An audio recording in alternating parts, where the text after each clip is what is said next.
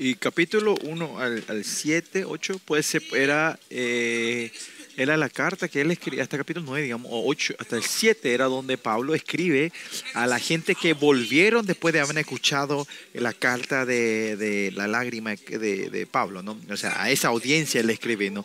Y seguramente en ese grupo era la gente que eh, recibieron la gracia o entraron a la iglesia cuando Pablo fue por primera vez en esa iglesia y levantó. O sea, sería el, el, como el grupo fundador de la iglesia, ¿no? Ahí le escribe uno a las siete.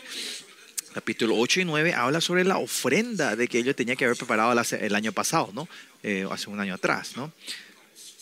Y por eso el capítulo 1 al 9, de otra forma de decir, es a quién le escribe Pablo. Pablo le escribe al grupo de la gente que al recibir la carta de la lágrima, ellos se arrepienten y vuelven a Pablo, a Dios, a Jesús, ¿no? Y ahora el capítulo 10 al 13, ¿a quién le escribe? Él escribe a los a la gente que eran opuesta a Pablo, a los, a los profesores y a los maestros falsos que estaban con ellos y ellos estaban rechazando y eran enemistad o, con, gente contraria a Pablo, ¿no? A ello Pablo escribe esta carta, ¿no? Por eso si ve, habla un poco fuerte, un poco, eh, eh, habla un poco como con, con, con, ah, o sea, como era un acento, una forma de hablar un poco fuerte, ah, parece que está burlando. Y por eso mucha gente piensa que eh, esta carta son dos cartas diferentes puestas tú- tú justos, eh, juntos, pero si ves quién es el anuncio, eh, a quién le está escribiendo Pablo, puede la entonación cambia la carta, ¿no? Es una carta entera. ah, y por eso como nosotros comenzamos, primera, segunda Corintios es, es el tema general, es quién es, quién es el apóstol verdadero, ¿no? Y por eso, y capítulo 10 en 13, Pablo le está demostrando, yo soy el apóstol verdadero, ¿no? Eh, a la gente que estaban ah, opuesta a Pablo en la iglesia de Corintio, ¿no? Y si vemos en el pasaje de hoy, si vemos el pasaje de hoy, eh, si ponemos un título de hoy, es que nuestra batalla que tenemos, eh, nuestra, nuestra arma, no es, no, no son carnales, ¿no? Eso quiere decir Pablo. Y Pablo cuando vuelva a Corintio y de acuerdo a, su, a la voluntad de Pablo, si esa iglesia ya se ha terminado todos los conflictos y está parado correctamente, Pablo llegue y poder llevar un tiempo de alegría, pero si no está así, Pablo va a tener que usar esa autoridad ap- apostólica. ¿Por qué? Porque esto está relacionado con la batalla espiritual. Eh, lo que ve Pablo es esto, ¿no? Que esto no es la obra de hombres, sino los demonios que están atrás, los enemigos que hay. Habla la fortaleza que el enemigo ha puesto, ¿no? Que están tratando de destruir la iglesia, ¿no? Porque hay una, una propuesta del enemigo que quiere destruir. Pablo va a ir a hacer esa batalla espiritual, ¿no? Y por eso lo primeramente, versículo 1 y 2 vemos hoy. Pablo tiene que ir ahora a visitarle. ¿Con qué corazón él quiere ir? Él se quiere ir con una, una, una pre- predisposición de mansedumbre y ternura, ¿no? ¿Por qué él se tiene que ir a pelear? Va a ir con, esta, con una palabra mansedumbre, ¿no? No importa en qué situación te vaya, cuando él vaya, es ir con el corazón de Cristo, ¿no?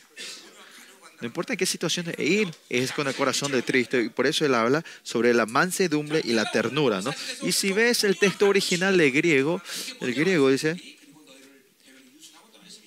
como dice en el español, dice, yo Pablo ruego por la mansedumbre y la, y la ternura de Cristo. ¿no? So, para encontrarme, para eh, presente a ustedes, él dice que él... Eh, mansedumbre y ternura, habla, ¿no? Eh,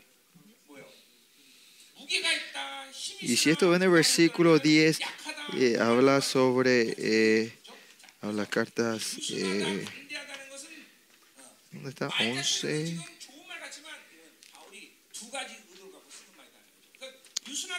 Lo que sí, él, está usando en dos formas. Que uno dice cuando él ha, de que ternura y mansedumbre.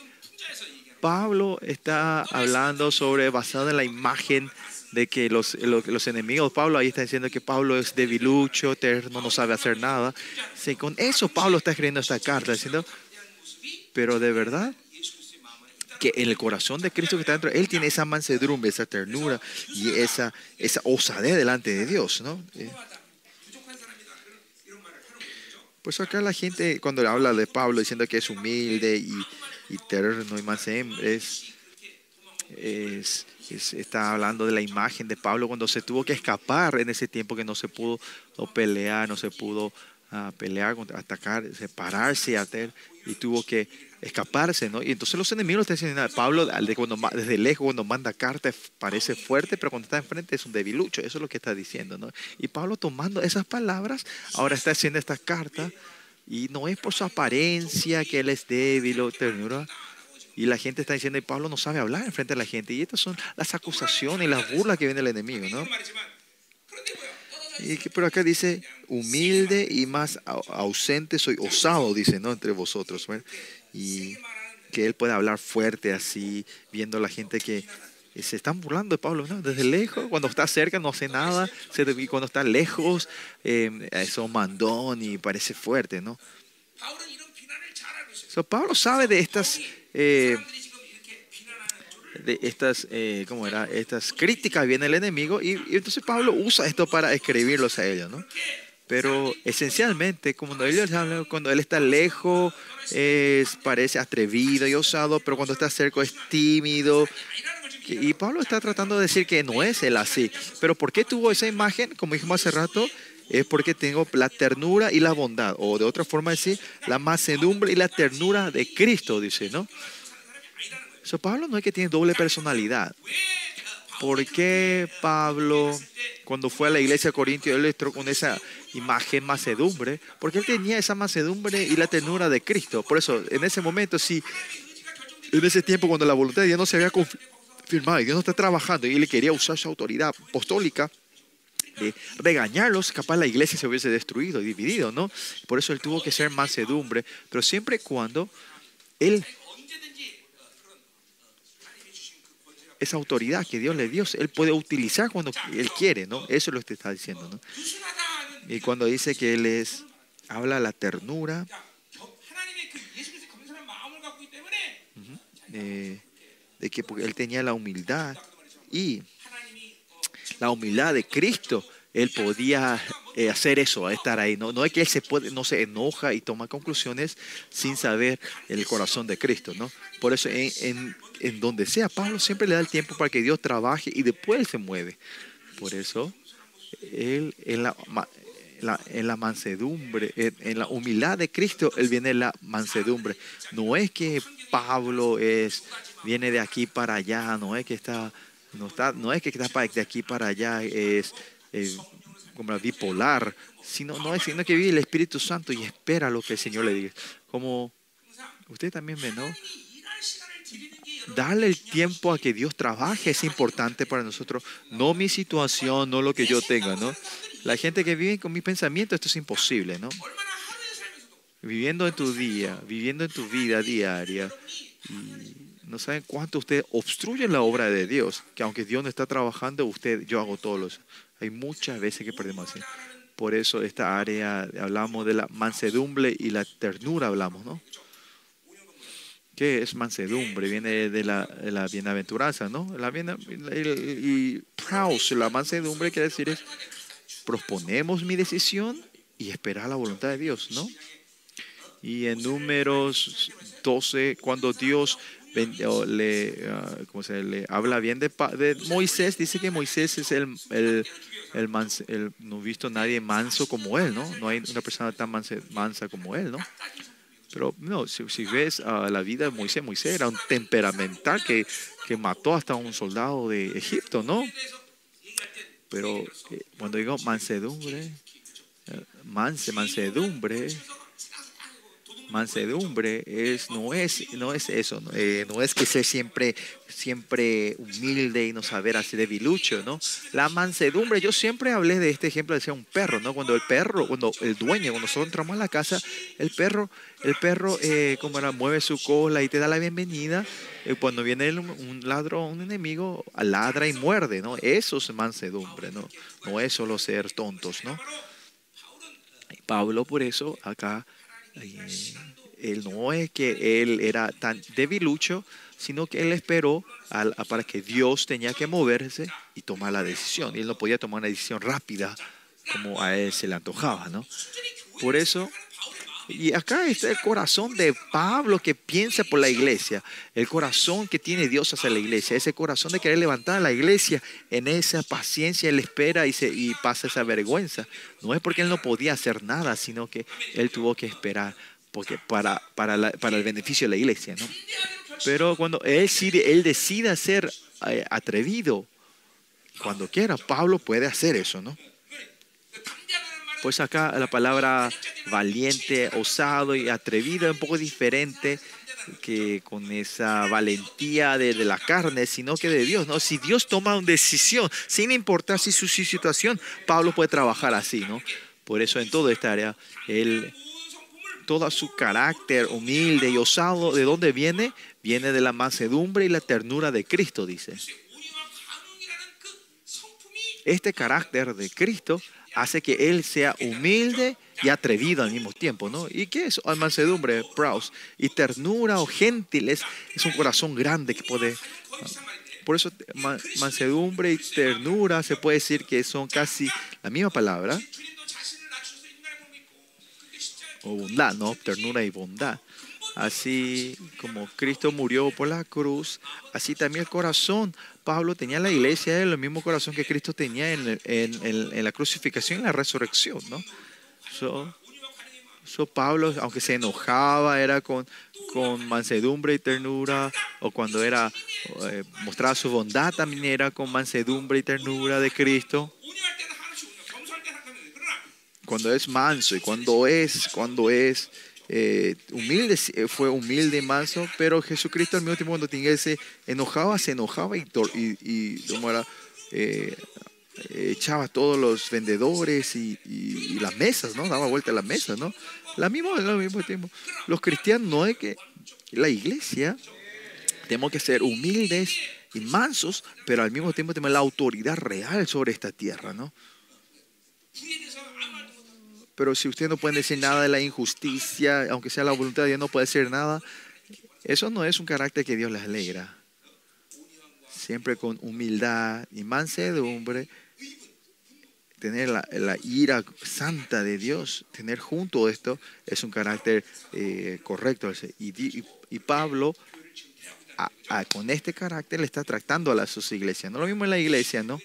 Pues la iglesia no siempre, si el mundo le dice algo, se apaga, no dice nada, sino tenemos que ser valientes, al mismo tiempo, muy, que ser humildes, pero también tenemos que tener esta autoridad de- de la del reino de Dios.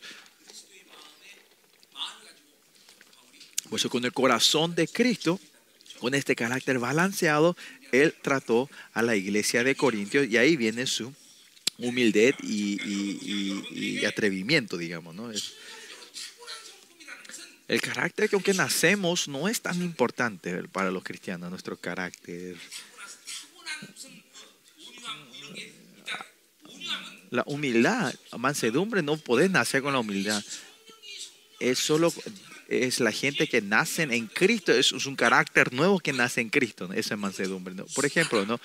esa gente buenitas es diferente con la con mansedumbre, ¿no?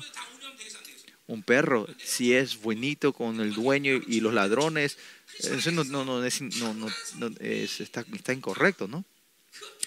Por eso que usted tenga un buen carácter en, en la iglesia no es una palabra buena, el carácter con que naces. No hay mucho carácter que se manifieste con, eh, import, eh, eh, en, en el reino de Dios, porque la mayoría de nosotros recibimos heridas, fuimos oprimidos en el estómago de nuestro Padre y viene la corriente del Padre. No hay nada bueno, ¿no?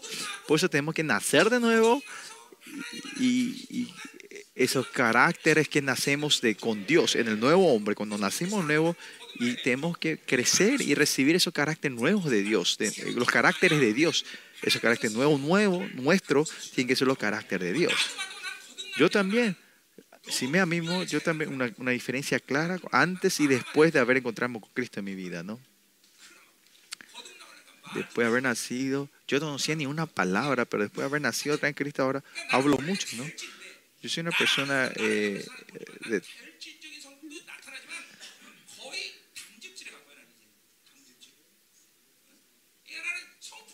mi carácter también, después de haber nacido en Cristo, cambió mucho. Ya no soy más temperamental, sino más que soy eh, glórico. o- lo que sí, el la plenitud del Espíritu Santo tiene la tendencia de manifestar lo bueno y disminuir las, las, las cosas malas, ¿no?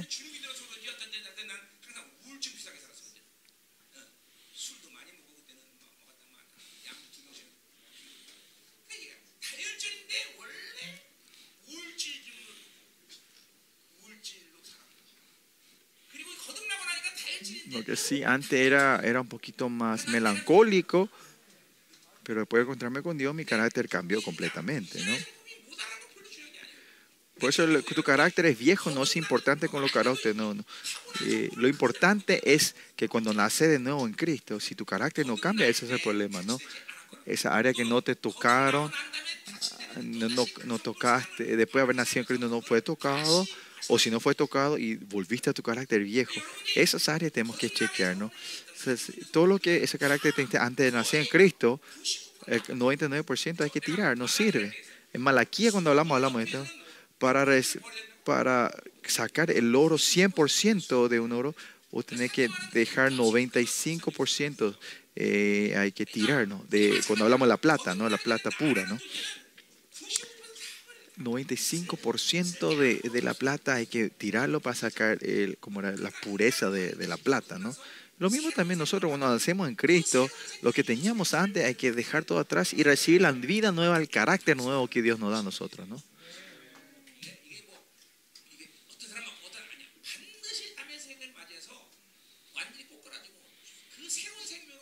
Y en, en tener ese encuentro de Damasco que tuvo Pablo en nuestra vida y transformar nuestra vida completamente.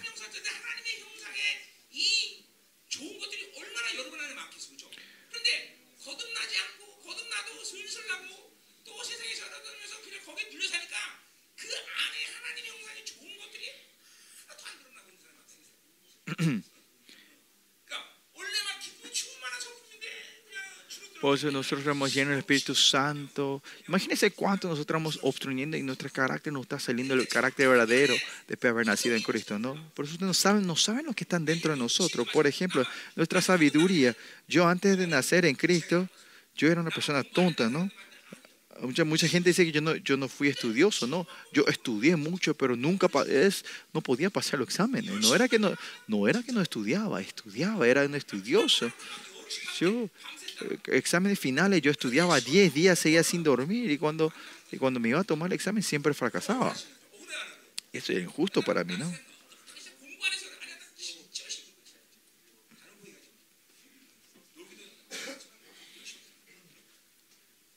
Farreaba bien, pero estudiaba también mucho, pero nunca pasaba los exámenes.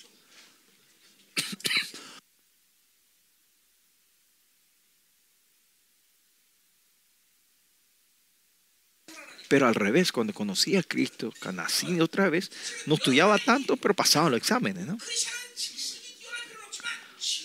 Los hombres de Dios, los hijos de Dios, los cristianos, no hace falta que seamos inteligentes, pero tenemos que ser sabios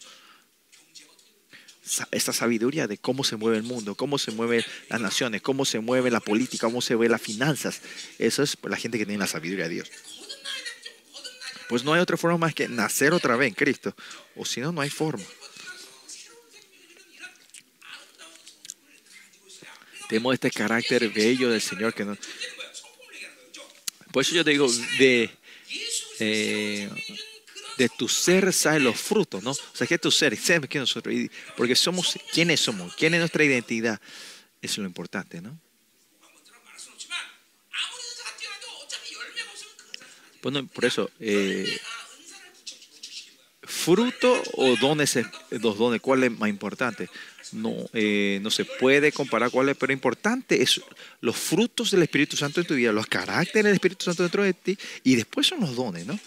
Porque, porque de, tu, de tus dones, de, tus, de tus frutos, de tu carácter, viene lo demás, ¿no?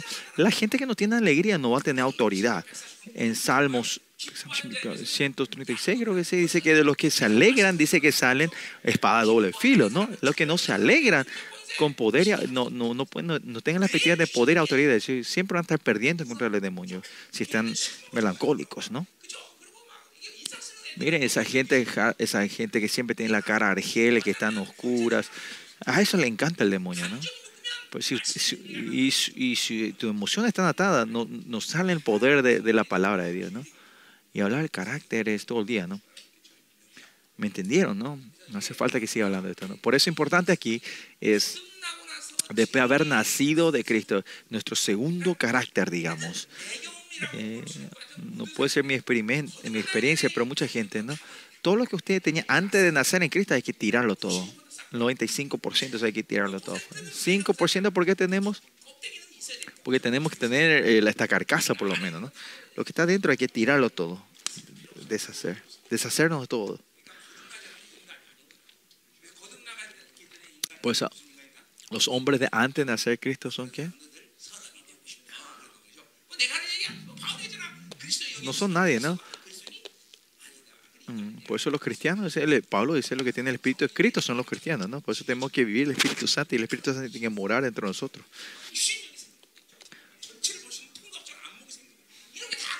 Y esos son la gente que pueden ver el, el panorama completo, el dibujo completo. Uh, y esos son la gente que han nacido ¿no? en Cristo. ¿no? Bueno, versículo 2. Ruego pues que cuando esté presente no tenga que usar de aquella osadía que esté dispuesto a proceder contra algunos de que no tienen como si, como si anduviesen según la carne, dice.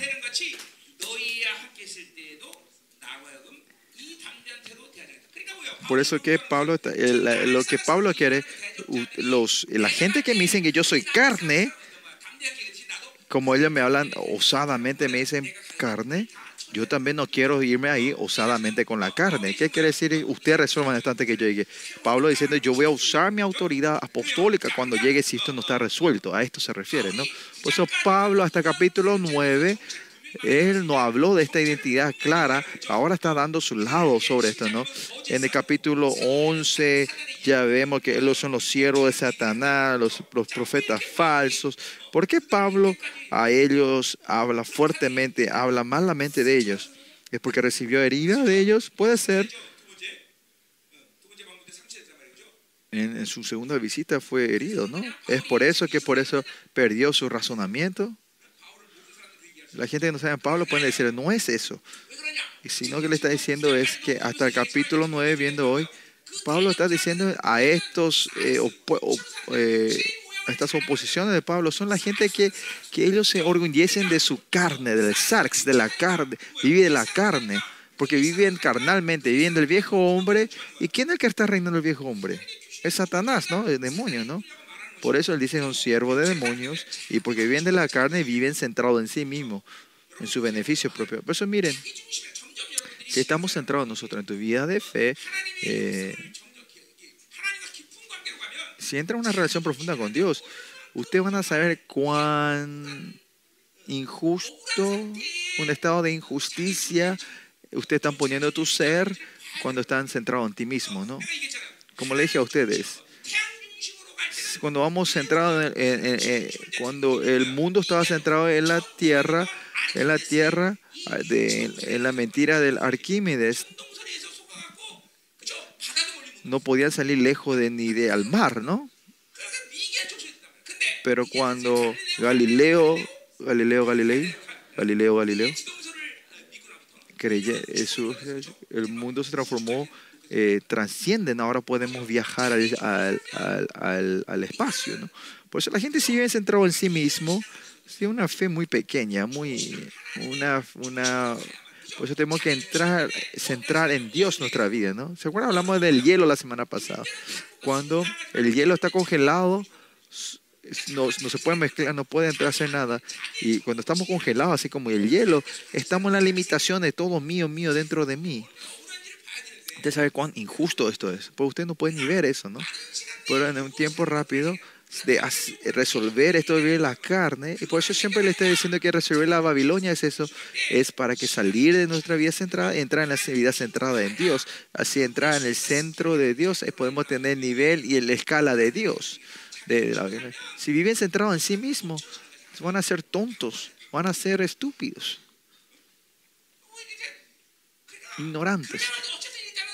Por lo que sí, más que nada, tenemos que nacer otra vez en Cristo y vivir una vida continua de seguir matando a mismos. Y por vivir la carne, Pablo está diciendo hoy, estos eh, apóstoles falsos, prof, maestros falsos, que él le digan que son eh, siervos de Satanás, no porque ellos tienen una maldad, sino porque viene la carne, viven centrados en sí mismos y viene el beneficio propio a ellos claramente es una conclusión reservada para ellos, ¿no? Son eh, controlados por los demonios y no van a poder ver a otra persona porque son egocéntricas, ¿no?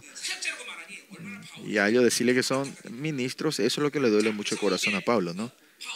Por eso Pablo, antes de irse ahí, quieren que resuelva todo esto. ¿Por qué? Porque porque la tercera visita Pablo no es que va a ir solo, sino van todos los líderes de todas las iglesias de Asia que estaban, ¿no? Sobre todo la iglesia de los gentiles se van a ir juntos en ese lugar para capaz Pablo puede hacer eso, pero no va a quedar bien delante de los otros líderes y, también tiene esa autoridad que tiene. Eh, eh, eh.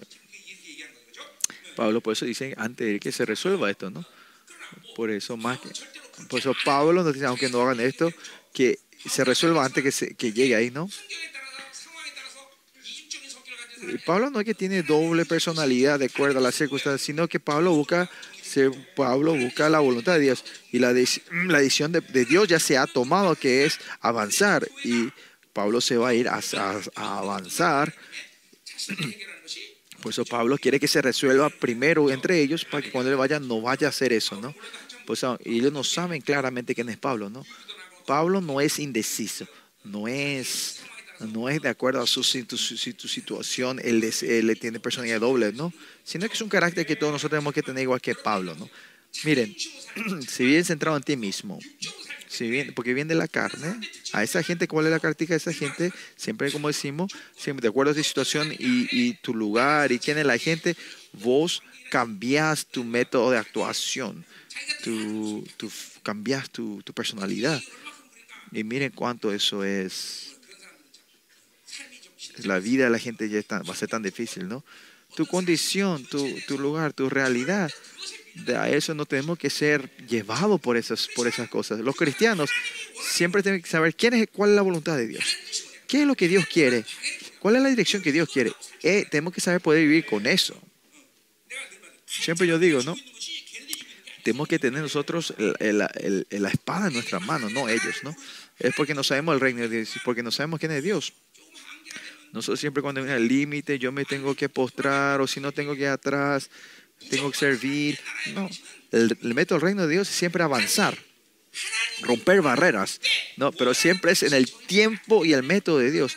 Y es por eso podemos dar marcha atrás, si no sabemos, pero no es dar vuelta. No porque hay una persona fuerte, nosotros no, eh, no, no postramos, no arrastramos. No, no es eso. Sino que por eso, nosotros, la gente que vive centrada en sí mismo, no pueden vivir esta vida. ¿no? Por eso cuando vivimos así, la gente que vive centrada en sí mismo van a recibir mucho shock, muchas heridas, van a ser muchas áreas que son, eh, eh, van a ser muy viles esa gente, ¿no? Pues como dije, los cristianos nosotros no reaccionamos a nuestra realidad, porque el reino de Dios no tiene limitaciones de poder, autoridad ni, ni de sabiduría. ¿no? Bueno, vamos al capítulo, versículo 3. Pues ahora por fin Pablo está declarando guerra contra ellos, ¿no? Versículo 3, 5, ¿no? No es que unas cuantas gente va a ir a sacudir la iglesia, sino que eh, la estrategia del enemigo que quiere destruir la iglesia, él ve con estos ojos diciendo, pues se declara guerra contra ellos, ¿no? Y versículo 3 dice, porque aunque andamos en la carne, dice, ¿qué quiere decir esto? Que Pablo está diciendo que él mismo eh, vive en esta carne, en, en, el cuerpo físico, que nació una vez en Cristo, todavía tenemos el viejo hombre entre nosotros, y si él no vive Dios, una persona que va a vivir de la carne, una vida carnal. Pablo reconoce eso, ¿no? Él reconoce su carne, no es que él vive así, sino tampoco no es que tenemos que ser así. Por lo que sí, vos tenés codicia, yo puedo decir, sí, lo que reconozco.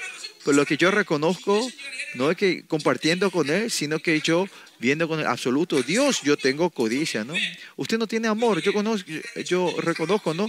Porque delante del amor absoluto de Dios, yo no, no es que no tengo amor. Y esto no es relacionado, comparado con la gente, sino con Dios.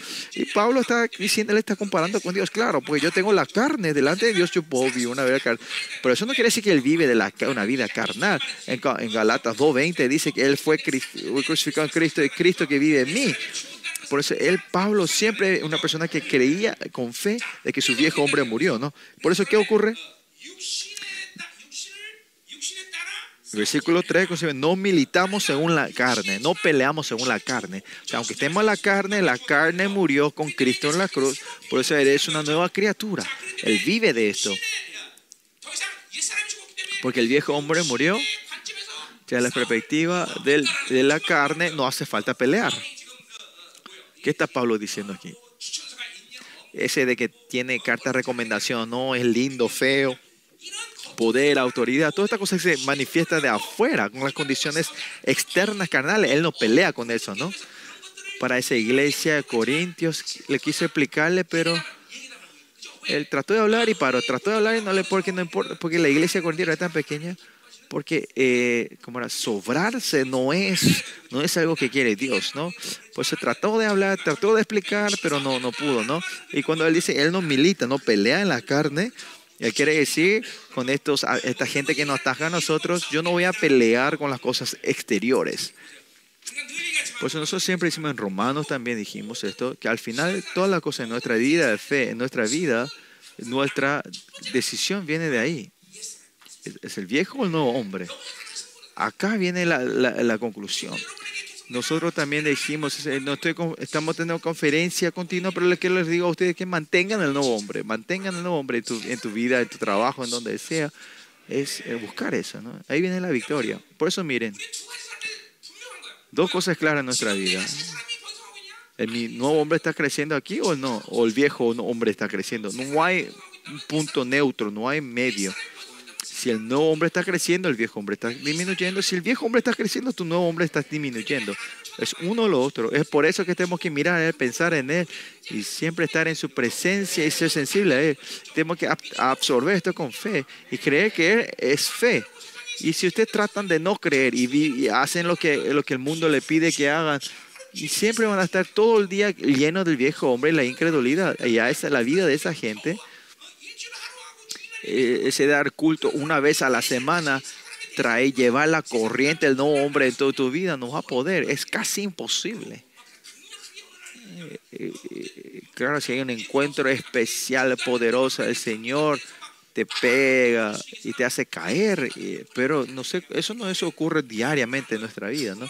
Por eso siempre en Romanos 1, 12 dice que es dar nuestro cuerpo como un sacrificio vivo delante de Dios, ¿no?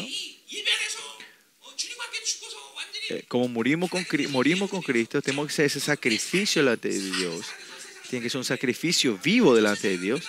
Pero si ustedes siempre mueren, mueren en el mundo y quieren vivir acá en la iglesia una vez al domingo, eso no funciona, ¿no? Por eso lo importante con nosotros es siempre que este culto, esta adoración, este tiempo de adoración, tiene, es, no se olvide que es la, eh, que es la continuación de tu vida, ¿no? ¿Y por qué esta vida de 100 años es importante? Porque esta es la continuación de tu vida eterna, ¿no? Pues, Si ves, la, comparamos esta vida de, esta, de este mundo que en menos de 100 años comparado con la vida eterna, es, no es nada, pero es muy importante este corto tiempo, es porque esto decide tu, tu vida eterna, ¿no?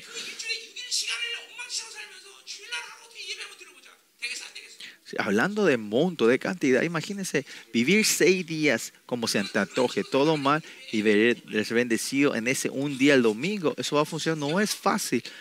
Van a recibir muchas, eh, van a recibir solo con, con- con, eh, condenaciones, ¿no? Y por eso cuando termina el culto, eso lo termina solo con condenación a ustedes, ¿no? O si no, vienen a dormir cuatro horas acá en, la- en el culto y se van otra vez, ¿no? Eso es- por eso miren, Por eso la elección del nuevo hombre siempre tiene que estar eligiéndose dentro de ti, siempre está la elección. Si usted cae, viene el ataque del mundo, cae del mundo, viene codicia, usted cae en la codicia, viene la incredulidad, cae en la incredulidad. Así, si están llenos del, del, viejo hombre cuando vengan al culto, bueno, van a ser bendecidos, ¿no? Claro, pues van a trabajar y vienen a la noche a resolver esto, es bueno, ¿no? Pero esa gente que no pensaste ni un segundo de Dios y venís acá a la iglesia a orar por, por media hora, no va, no va a funcionar tampoco así. Sino que todo el día, durante el día, cuánto tiempo tu nuevo hombre está creciendo, cuando venís de tu trabajo a orar, ahí decide la victoria de tu oración, ¿no? Pues si todo el día están destruyendo, no pensando y solo quieren orar en la noche, esa, es para eso tienen que orar toda la noche, tienen que vigilia toda la noche, ¿no? Ahí se va a resolver algo. Y más allá no pueden ni orar ni media hora, ¿no? Con eso no funciona.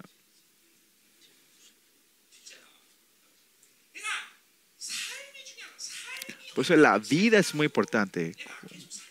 Cuánto yo estoy viviendo del nuevo hombre, ¿no? Y acá viene la conclusión, el viejo o el nuevo hombre, ¿no? Ahí termina. Por eso que dice Pablo, yo no, ¿Dónde está esta fuerza interna? Dice que yo no peleo con la carne. ¿Qué dice? Él dice que yo mi vida, yo no vivo la carne, sino del nuevo hombre. Yo no vivo una vida centrada en mí, sino vivo una vida centrada en Dios. Y es por eso que él puede hablar así con, atrevimiento, con valentía, ¿no? Por eso el viejo, el nuevo hombre dentro de ustedes, ustedes tienen que ser muy sensibles a esto, ¿no? Siempre está en la dirección de Dios, sensible, pensar en Él, pensando en el Dios todo el día ustedes. oh. Es verdad. Esto tiene un tiempo que ustedes puedan, sea posible personalmente a ustedes, ¿no? Este tiempo que está pasando es un tiempo, no es hacia el fin del mundo, sino ahora ya estamos en este fin del mundo, ¿no? No es que estamos yendo, sino nosotros estamos viviendo en el tiempo del fin del mundo. Ya está terminando. Y este tiempo que Dios quiere cambiar el, partido, por eso quiere, quiere darnos su, su avivamiento.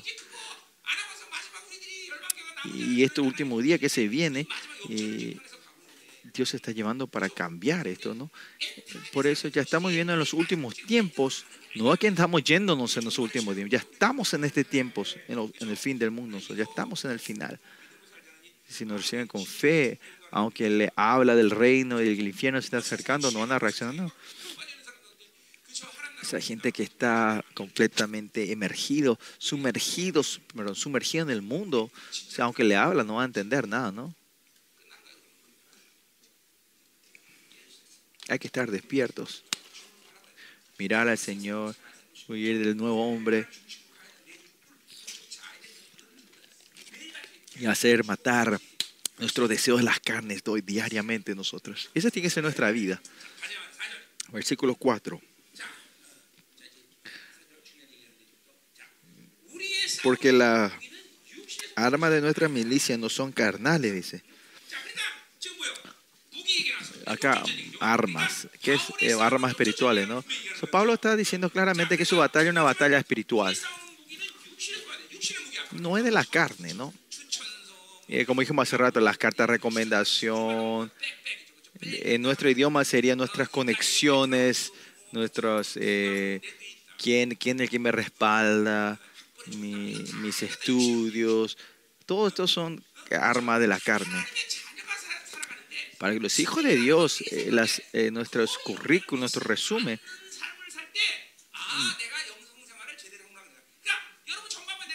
miren, eh, eh mi vida principal, mi vida,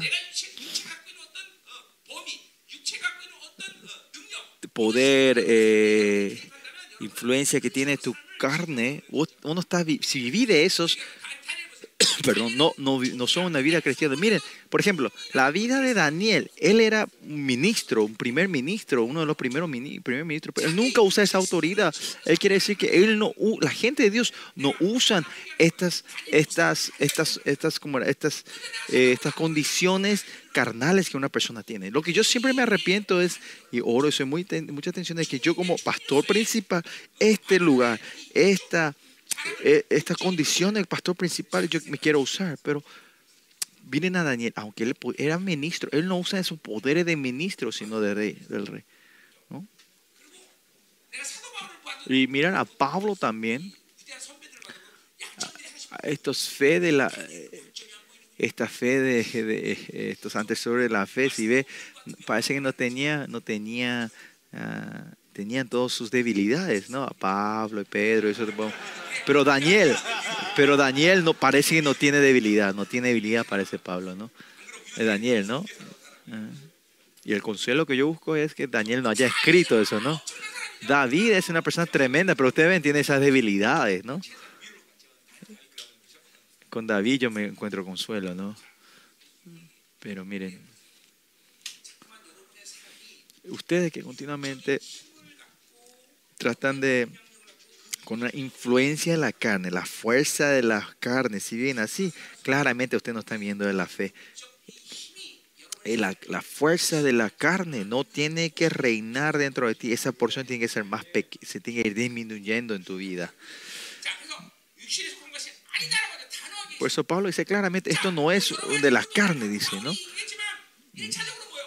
No son, las milicias no son carnales, dice. Primeramente, Pablo está diciendo porque Dios, resolvió todo, ¿no? El problema de tu vida es tener dinero o no. ¿Te acuerdas? Le dije, si lo importante tuviera ganar dinero, la Biblia, desde Génesis a Apocalipsis, te hubiese enseñado cómo ganar dinero, ¿no? ¿Cuál es el problema? Es que la fe, eh, de que el pecado murió. Porque muerto del pecado, el, el, problema principal de nuestra vida es el pecado, que ya hemos resuelto. Ahora ya no tengo razón de vivir en la carne, ¿no? No hay razón de, de enorgullecerme en la carne, ¿no? Por eso, miren, Pablo que puede declarar así hacia la carne, osadamente o con valentía, es porque hablando de la batalla espiritual, Pablo está diciendo esa batalla interna es muy importante y él está ganando, ¿no? Lo mismo para ustedes, ¿no? Todos los ataques que vienen de afuera está fuerte, ¿no? ¿Qué se refiere a eso? que yo todavía no estoy haciendo esa batalla interna. El, el, que hace esta batalla interna severamente y son victoriosos, eh, los problemas de, de, afuera no lo toman fatalmente, no lo toman como algo, algo crítico. Pues el punto está siempre en el ataque interno. El que gana esta batalla interna no hace falta usar las armas de la carne, sino porque está teniendo victoria interna siempre.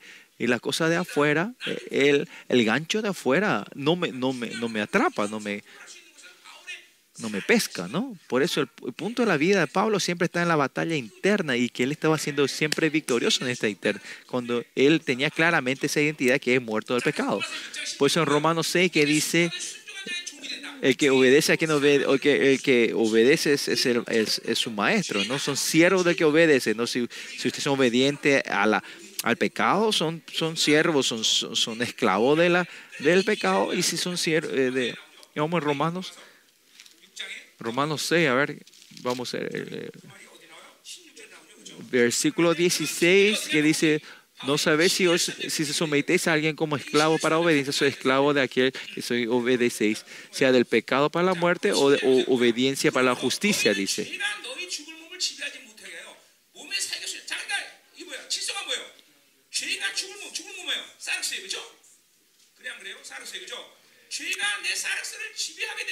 Si mis pecados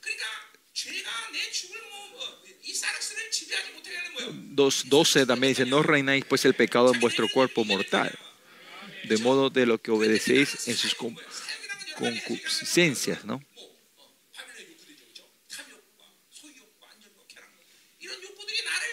Estos deseos no me pueden reinar si hemos muerto del pecado, ¿no? Pero como el, cuerpo está creciendo, ustedes viven de la carne y deja el, el pecado reinar sobre ustedes, ¿no? Muchas veces yo dije esto, ¿no? Esta batalla interna, esta batalla de matar al viejo hombre, es de matar la, eh, los deseos de la Babilonia, no tenemos que ser perezosos en esto. ¿Dónde viene el, resultado de la batalla espiritual? Eh, ¿Dónde viene la pérdida? ¿Dónde perdemos la batalla espiritual? Cuando somos perezosos, esta pereza espiritual. Si no somos perezosos, no hay razón de perder. No hay razón que vamos a perder. Es nuestra pereza hace que perdamos esta batalla. Eso de matarnos a nosotros todos los días, somos perezosos en ese trabajo. El versículo 13, Romanos 6, 13, dice, continúa diciendo, si tampoco presentéis vuestros miembros al pecado como instrumento de inequidad, ¿no? Pues si el ojo tiene que estar mirando la gloria, pero si usted está mirando el mundo, están en los juegos, en el celular, eh, son, son objetos, son armas de, para, la, para la carne, ¿no? Por eso mi miembro, mi, mi pierna, mis dedos, mis brazos, todo esto tiene que estar siempre usados por Dios, hacia, tiene que estar hacia Dios. Y esto es claramente, es el trabajo que Pablo está haciendo y está ganando en esta batalla interna del nuevo hombre y viejo hombre, ¿no? Por eso nosotros también siempre en nuestra vida lo importante es esta batalla interna, no lo que viene de afuera. Amén. Sigamos. Especialmente en, en 2 Corintios, Pablo habla de esta carne, de la carne, habla el viejo, el nuevo hombre, ¿no? Eh, la razón.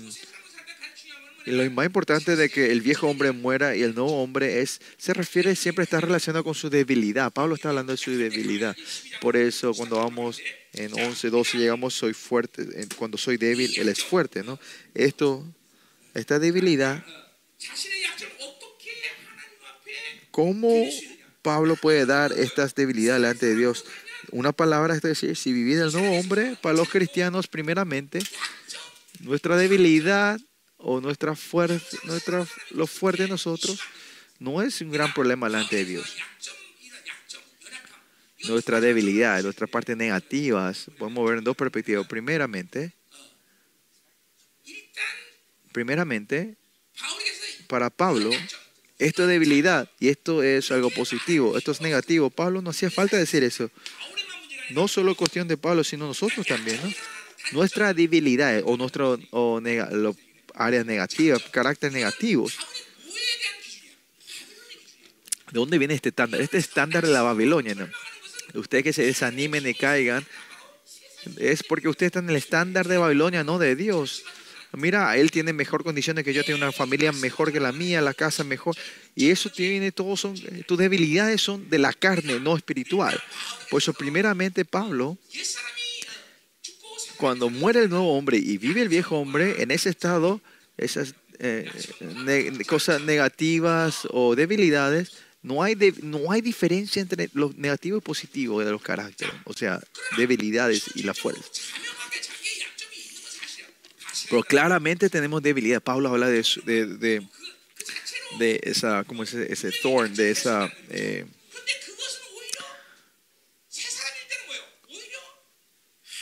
esa aguja que tiene dentro. Y lo que él dice, pero aunque, porque Dios es mi debilidad, Dios lo usa y lo transforma en su fuerte. Por eso al final dice que no hay debilidad. Y que la gente que hablan de su cosa positiva y negativa en mí, cosas es, es basada en la carne, no de Dios. Pues en la Biblia dice, no se preocupen, no se desanimen. Y la razón que la Biblia habla de eso es porque no es... Es porque ustedes están poniendo esos estándares, están comparando con la cosa de la carne, no espiritualmente. Si Dios dice que Dios te dio la justo, sos justo delante de Dios, ¿quién te puede hablar de tus debilidades, no?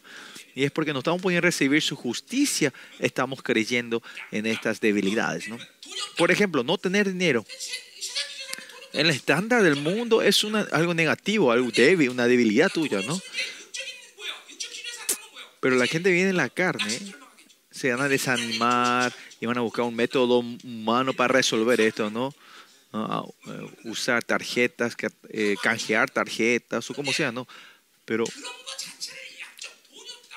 no tener dinero o no tengo crédito o no tengo eh, alguien que me respalde.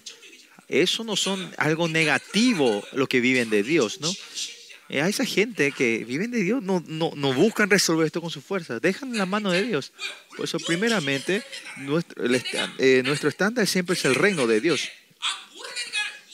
Yo tengo 100 y tengo para resolver esto, necesito 200, así que voy a prestar 100 de Dios. Eso no es ese no es nuestro estándar. Nuestro estándar es, yo tengo cero, Dios me tiene que dar todo, ¿no? Por eso yo tengo 100 positivos y necesito otros 100 positivos. Dios, no, así. Por eso no hay forma con tu fuerza de querer resolver algo. La gente que vive, no, hombre, no pueden vivir así. Pero por, ¿por qué parece que Pablo sufre y embargonzado y vuelve así? Es porque él, él sabe que él no puede tomar la decisión, porque la decisión todavía no se tomó y él tuvo que esperar. Y, y- también es así. La gente que está un poquito Espíritu Santo dice que dicen, ay, queda una forma sin, sin, como la sin fin, dice, ay, Dios va a hacer, ¿no? No es eso, sino Pablo. Pablo no es que se queda así nomás, sino que Pablo claramente espera, pero se toma la decisión, es, es tajante sobre esas decisiones.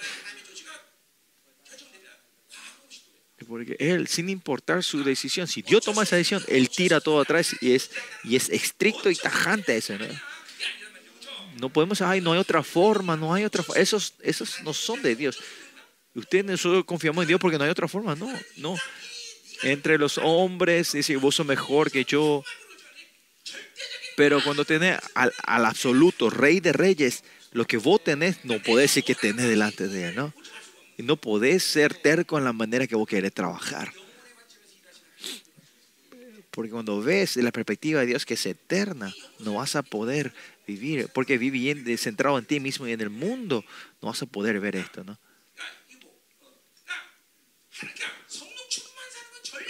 O sea, vivir lleno del Espíritu Santo no es una vida sin estrategia y solo, ah, yo creo, tengo fe. No es eso, ¿no? Si ves acá, Pablo manda eh, un, equipo de avanzamiento. Primero es una estrategia también, ¿no? Pero Pablo, esto decisión del nuevo hombre, no es estrategia propia. Él va a ir, pues la Dios, eh, va a ir a encarar a ellos, pero la estrategia de Dios, Él da Él hace un tiempo que Dios pueda trabajar, ¿no? Por eso manda a Tito y, sus- y a ese lugar, ¿no? Pues en Nehemías también podemos decir, en Nehemías espera por tres meses y ora. No es que no hizo nada, sino que cuando, cuando viene la chance, él eh, habla todo lo que el plan de no, yo necesito esto, esto esto esto, esto para re- restaurar Jerusalén. Los que oran no es que no hacen nada, lo que está lleno del Espíritu Santo no es que estás así ah, sin pensar nada y quedas, no, sino que en la oración estás continuamente sabiendo cuál es la estrategia que Dios quiere hacer, ¿no? Y cuando se toma esa decisión, poder avanzar y encarar el problema esto, eh, porque no vivimos de la carne, esta vida es posible. Amén. Pues debilidad, algo positivo, negativo, esto viene de la comparación con Babilonia. Como si fuera de, de lo que vos tenés, se está pidiendo préstamo a Dios ah, para añadir a lo que necesita. Pero siempre tenemos que salir delante de Dios con cero. Yo no tengo nada. Por eso, delante de Dios, de, en el nuevo hombre, no hay cosa negativa o positiva, hablar de lo negativo y lo positivo. Por ejemplo, ¿no? Pablo dice que es una persona que, que, que no es elocuente. Ah, primeramente, no es elocuente, pero, pero cuando Dios le hace hablar a Pablo, no hace con su sabiduría, sino hace con la fuerza del Espíritu Santo. ¿En dónde sale ese? En 2 Corintios 2 creo que vimos eso. 2 Corintios capítulo 2, 2, 4.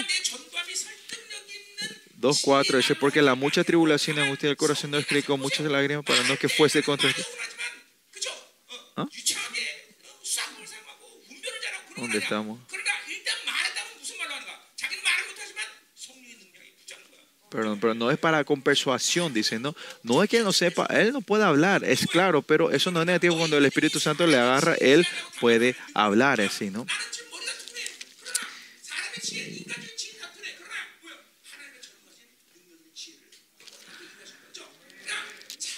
Sí, esa sabiduría también era eh, limitada, pero que él dice que él puede hablar con inteligencia porque el Espíritu Santo está sobre él, ¿no? Y años atrás cuando me encontré con el Señor, 30 años atrás cuando me fui a la iglesia, antes de eso, mis primeros 29 años, yo, no, yo nunca fui a la iglesia, yo nunca fui maestro de la iglesia, me, me dieron 10 y sí, empecé, empecé a predicar, todo era así para mí cuando me decían, haga, tomara una área de la iglesia, porque si el Espíritu Santo detrás de mí, no hay nada que yo no pueda hacer, ¿no? Él hace, no soy yo, ¿no? Mi esposo sabe esto, ¿no? Eh, Yo era presi- Y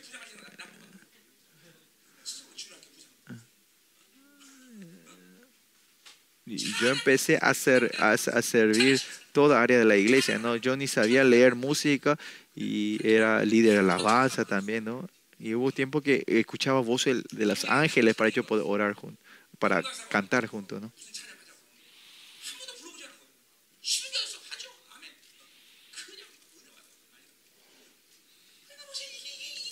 Por eso miren, que en la perspectiva de Dios es, es la perspectiva de Dios es mucho más cómoda y mejor que usar a esa gente y decir yo no sé hacer nada y Dios derrame todo, más que esa gente que se creen que saben algo y quieran hacer algo, ¿no?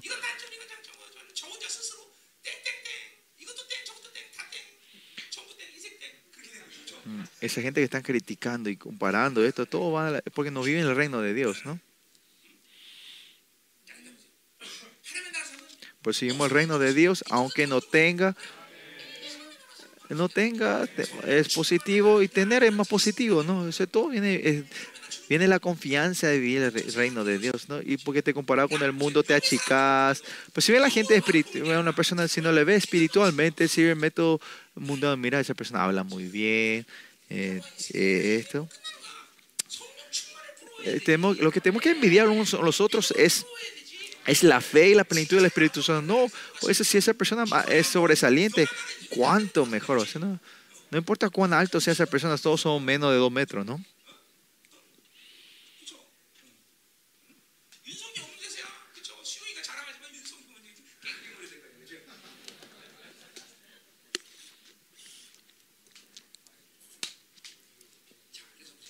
Por eso, miren, la razón que se desaniman, se desaniman y decaen es, no viene de, de tu, de, tu, de tu ser, de tu existencia. Y, no es que Pablo no está diciendo que necesita consuelo, y porque él es hombre, porque está en la carne. Pablo también necesitaba el consuelo y la alabanza y, la, y el consuelo de Dios, ¿no? Es claro, ¿no? Nosotros, pero tenemos que saber quiénes somos también, ¿no? Si todo el día están viendo la Biblia, aunque ustedes entiendan, ¿no? Eh, Se están comparando y están siendo heridos ustedes, ¿no? Yo no tengo esto, yo no tengo, él tiene porque yo no tengo. Con esta eh, tendencia de comparación, no vamos a poder ser feliz nosotros. Y cuando los hermanos dicen, tú se tienen que, todos tienen que aplaudir. Mira, ese se casa y porque yo no me puedo casar. Y esto todo es la Babilonia, ¿no?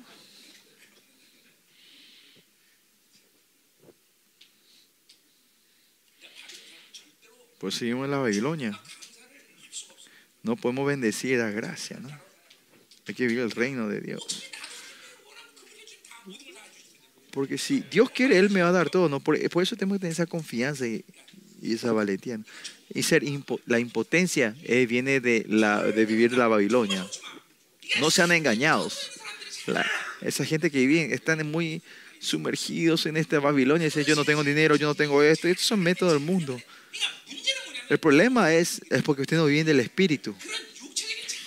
Porque ustedes dicen, ustedes no están perdiendo porque, porque ustedes no tengan estos, estos orgullos físicos de la carne, ¿no? Usted tiene que saber de quién es Dios, ¿no? Si usted es el problema, eh, el tener y no tener posición en este mundo es el problema en tu vida.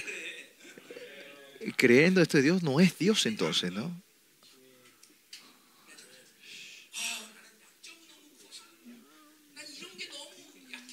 porque yo soy débil en esto, porque esto, esto en sí es la Babilonia, ¿no? Entonces, en Cristo, en el Espíritu Santo, todo esto es, no hace falta. Dios no, se, eh, no te regaña por tus errores, sino Él te regaña o se enoja por tus incredulidades.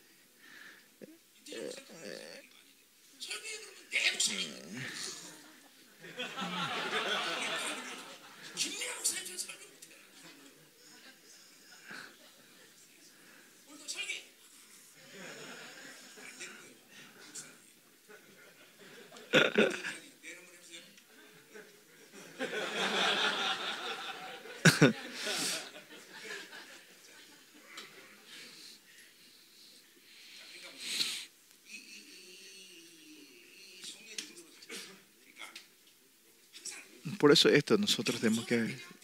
Es claramente, o sea, vamos, tem- es tiempo de ser humilde o, o, o encarar. Esto tiene que ser claro. Tenemos que parar o movernos. No es, no es siempre ser inse- inseguros y ser humi- humillarte y echar hacia atrás. Eso no son gente del Espíritu Santo. Si vive el Espíritu Santo, esto es claro dentro de ti.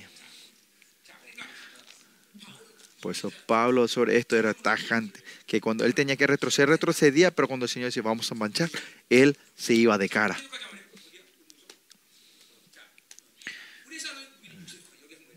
Estoy en versículo 4 todavía, que nuestras milicias no son carnales, no son de la carne. Escuchen bien, escuchen bien. Nuestras... Eh, Usted tiene que saber que tu vida no tiene que crecer porque tener las cosas de Babilonia, ¿no? Porque, por ejemplo, si yo tengo dinero, ah, yo, yo tengo eh, tengo fuerza, soy, soy valiente, pero si no tengo dinero, yo soy, yo soy débil y yo, yo, yo no sé hacer nada. De estas condiciones y realidades, esa voluntad que Dios te quiere, no tiene que desanimarte.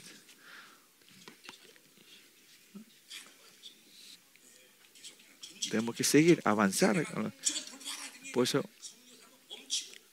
por eso yo siempre digo, vivir el Espíritu Santo es claro, no es siempre avanzar, pero parar, retroceder, adelantarte, avanzar, ¿no? Y si no, poderosas en Dios para la destrucción de fortalezas, dice.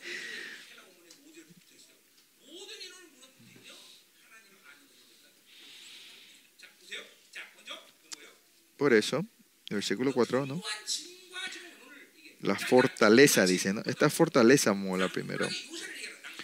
Sí, fortalezas son fortalezas impenetrables, ¿no? Eso fortaleza al enemigo. En Efesios 4 dice, si, no, si nosotros no resolvemos ese, ese, esa ira, enojo dentro de nosotros, en un día se transforma en una fortaleza dentro de nosotros. Dice Efesios Efesios 4, ¿no? Por eso Pablo cuando habla de la palabra fortaleza aquí, está diciendo que estos, estos opresos, o, o, estas gentes opuestas a Pablo, ellos están formando su, su grupismo, su fortaleza dentro, para ir contra Dios.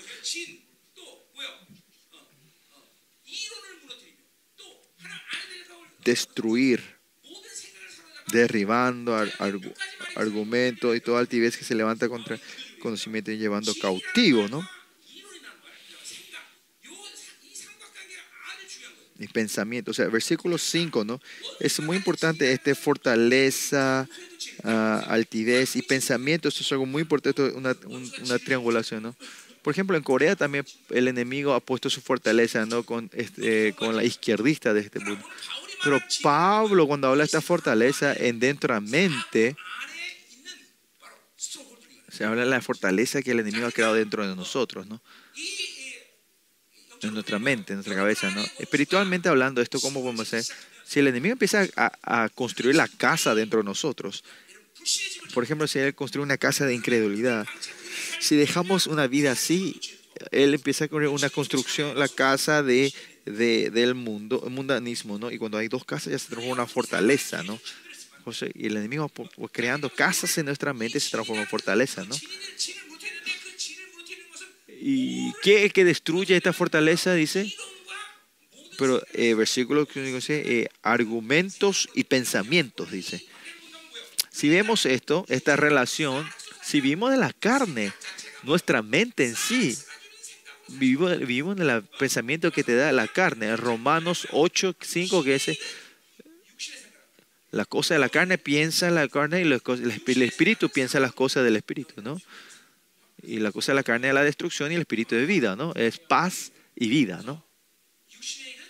Por eso la obra de la carne es enemigo de Dios, no puede ser obediente a Dios. No pueden son obedientes a Dios, ¿no? Pues, los pensamientos de la carne puede ser pensamiento de la incredulidad del mundo, eh, puede ser pensamiento de codicia. Usted, usted sepa, no, no, usted en un día, en el día, no saben cuántas veces estos pensamientos están tocando en, tu, cerebro, ¿no? en, tu, en. Y cuando tienen estos pensamientos, ustedes, cuando decimos argumentos y pensamientos, se puede entender de muchas formas. Primeramente, cuando Pablo habla sobre estos argumentos o estas teorías, está diciendo esta gente que, es, que esa gente que están opuesta a Pablo son gente que viven del, del mundo helenístico, del mundo, ¿no?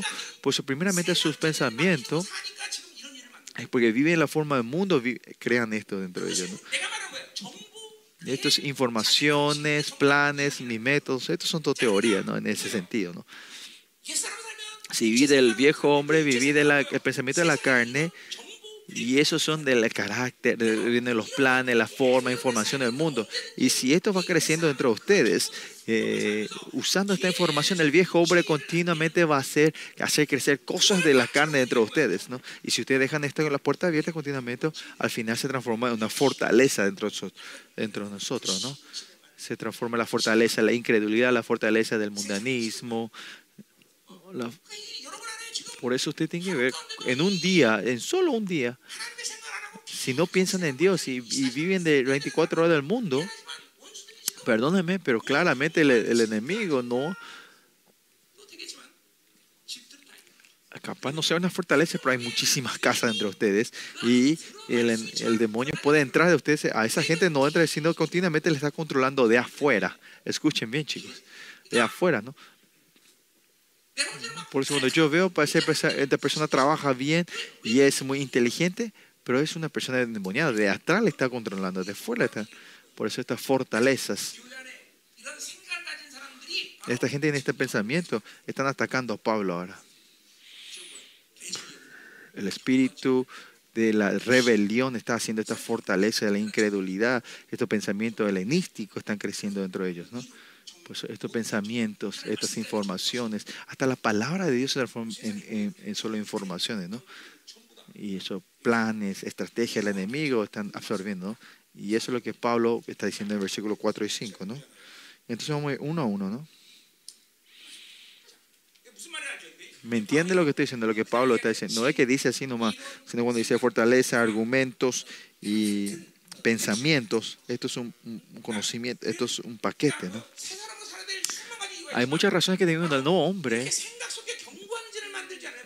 para no transformar esta fuera dentro de la mente, ¿por qué no se levanta la, por qué no tenemos fe? Porque estamos llenos del pensamiento de la carne en nosotros, porque la fuerza del, de la carne es tan fuerte, no se levanta esta fe. Continuamente están, la fe no se sube, sino dudas y pensamientos suben, ¿no? ¿Por qué no hay fe? ¿Por, ¿por qué?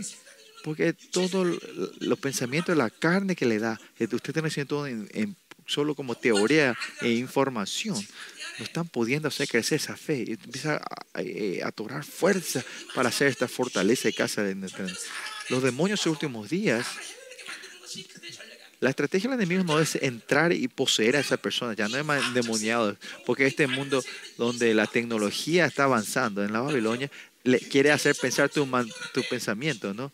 Hay mucha gente que son muy astutos supuestamente y que son muy intelectos, a ellos le podemos decir que son endemoniados, muchos de ellos, porque el demonio lo está controlando de afuera. Por eso la gente que, que son fuertes en el razonamiento y la inteligencia no es bueno en el reino espiritual, ¿no? delante de Dios tengo que vivir sin planes, digamos. Yo no tengo mi plan, yo no tengo mi, mi inteligencia, no tengo mi filosofía. Estas son las imágenes que vienen del Espíritu Santo. No parece que van a ser tontos, no parece que hacia atrás, no.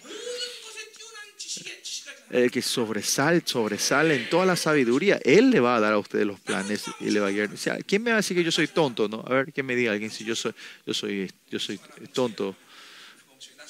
No, yo soy tonto de verdad, yo soy tonto. Pero el método de la vida, ustedes ya no tienen, no se fueron por formar del viejo hombre, ¿no? Ustedes continuamente el viejo, el hombre, el enemigo está haciendo formar ese, esa uh, fortaleza dentro de ustedes, ¿no? La fortaleza puede crecerse en, un, en una época continua, repetición, ¿no? Pero por ejemplo, si ves el porno de una vez, de una vez era una fortaleza dentro de ti, ¿no? Si no resolviste ese temperamento que tuviste un día, esa fortaleza ya, se forma fortaleza en un día, ¿no?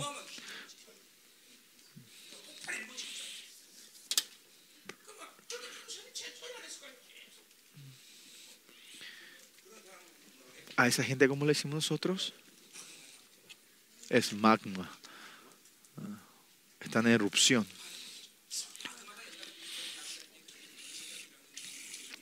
Es un volcán, ¿no? Está un, un minuto antes, antes de explotar, ¿no?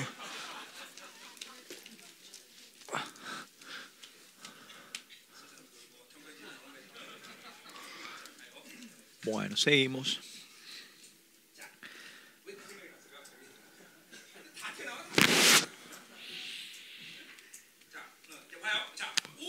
Vamos. Aunque haya esta fortaleza, estos, estos opresores de Pablo están echando y destruir la iglesia pero con el poder de Dios se puede destruir. Y, y este poder puede ser la unción puede ser la sabiduría de Dios, ¿no? Y justo hoy, en versículo 5, hablando de los argumentos y los pensamientos, se habla de- se refiere a la sabiduría de Dios, que es más que suficiente para destruir todas estas fortalezas, ¿no? Y esto viene del nuevo hombre, por eso tenemos que vivir del nuevo hombre, tenemos que vivir lleno del Espíritu Santo del nuevo hombre. Esto no es nada.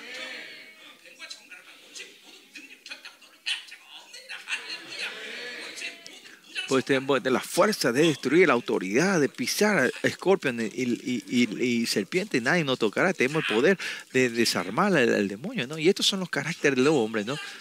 A los manses de Dios, mansedumbre de Dios, no puede venir, no puede venir, a los que son mansumbres, no puede venir esa flecha de la ira, no se va, aunque venga, no se va a quedar atorado, va a pasar.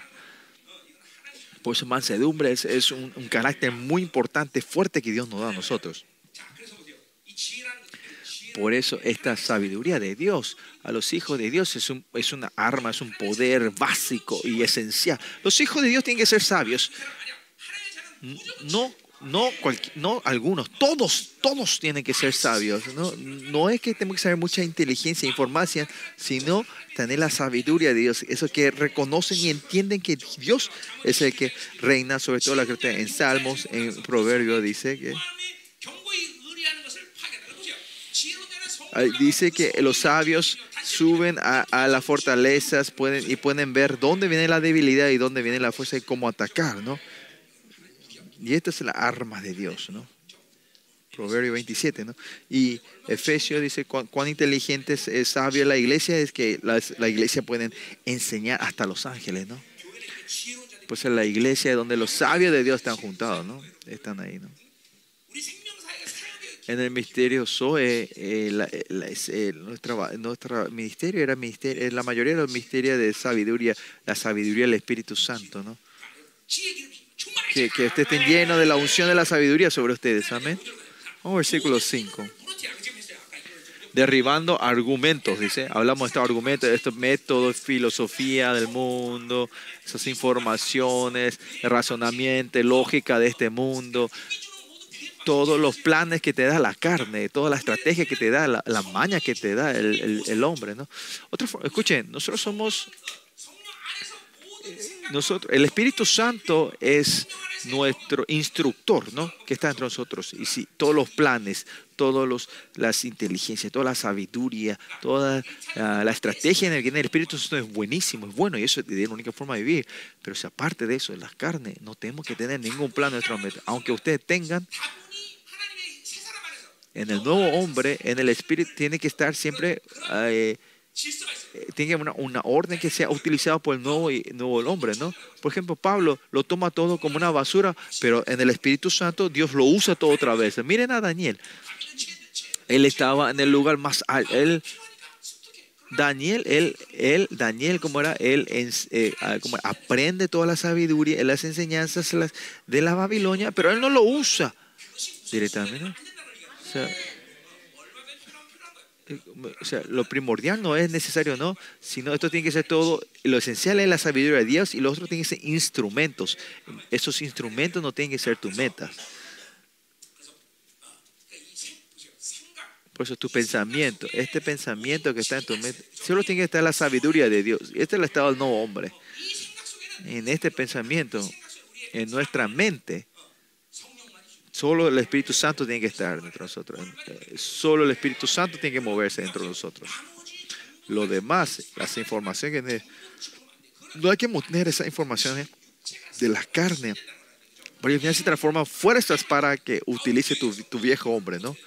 Por eso dice acá, destruir todo, todo argumento, ah, derribando todo argumento, dice Pablo, versículo 5, ¿no?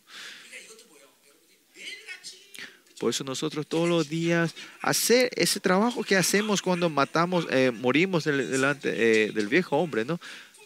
todos estos pensamientos, estas informaciones que nosotros recibimos en las computadoras del mundo y orar que para que Dios nos limpie con el Espíritu Santo y la sangre de Cristo todos los días. ¿no? Y este tenemos que ir completando el templo de Dios que está dentro de nosotros y que solo las palabras la y el Espíritu y la sangre de Dios solo se mueven entre nosotros. Y Pablo dice que derribando todo argumento, dice, ¿no? Que todo lo que están aparte de la sabiduría, que la verdad de Dios se ha destruido dentro de ustedes, ¿no? Esas, estas informaciones, yo, yo soy feliz y tengo dinero. Y es por eso ustedes trabajan por la- hasta la muerte por ganar dinero, ¿no? Porque usted tiene toda esta información de la carne y viven así. Yo tengo que tener dinero, yo tengo que tener ah, mis respaldos y todo eso, ¿no? ¿Y cuál es el punto del, del- del pensamiento helenístico? Es querer saber. El método de la Babilonia es saber, querer saber, ¿no? Y la computadora viene, y la tecnología es porque podés saber todo por la computadora, ¿no? Pues ese no es el método del reino de Dios, sino el método helenístico, ¿no?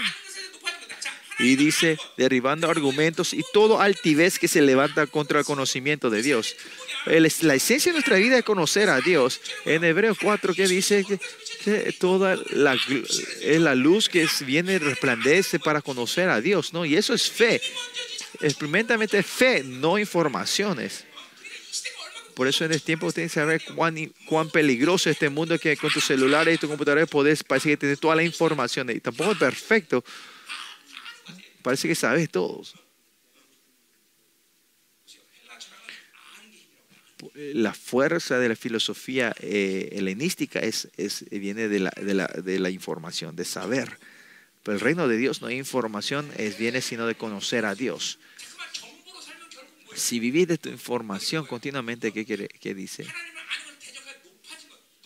Todo lo, altive, todo lo que se crece, crecieron más que Dios. Esto es, ah, este es arrogancia, se puede ver, ¿no? Los malignos, impios son arrogantes, ¿no? La gente que viene de su fuerza, centrado en sí mismo, su fuerza, su pensamiento, su método, a esta gente se levantan contra Dios, por eso son arrogantes. ¿no? Pues si me viene el método de, de- la, de la Babilonia, cuando más información tenés, ustedes claramente se están viviendo una vida ah, que es contra Dios, ¿no? O si no, esa gente estar anhelando, continúa a buscar conocer a Dios. ¿Cómo puedo ser más santo? ¿Cómo puedo... ah, ¿Qué es lo que Dios quiere? ¿Cuál es la voluntad de Dios? Pero si no tiene este anhelo, usted claramente dice, ah, yo estoy viviendo, claramente tengo una fortaleza de argumentos, tengo una fortaleza de lógica y razonamiento dentro de mí. Levanten la mano que tengan ese anhelo de conocer a Dios. Hay muchísima gente.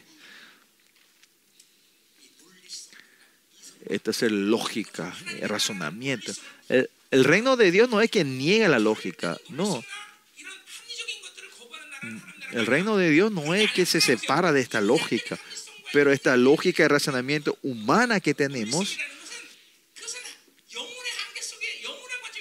eso no son perspectivas eternas, ¿no? La relación con el reino de Dios tiene que ver de la eternidad, es una lógica y razonamiento que está que está comparada la eternidad. Y más allá no es lógica y razonamiento, sino es eh, integridad, poder ver el panorama completo. Pero el mundo, el, pero el mundo, el reino de este mundo no puede ver ese, pa- ese panorama completo. En todas las educaciones, toda ci- ciencia de, de este mundo, no pueden ver, no pueden ver eh, la, in- la integración de todo, ¿no?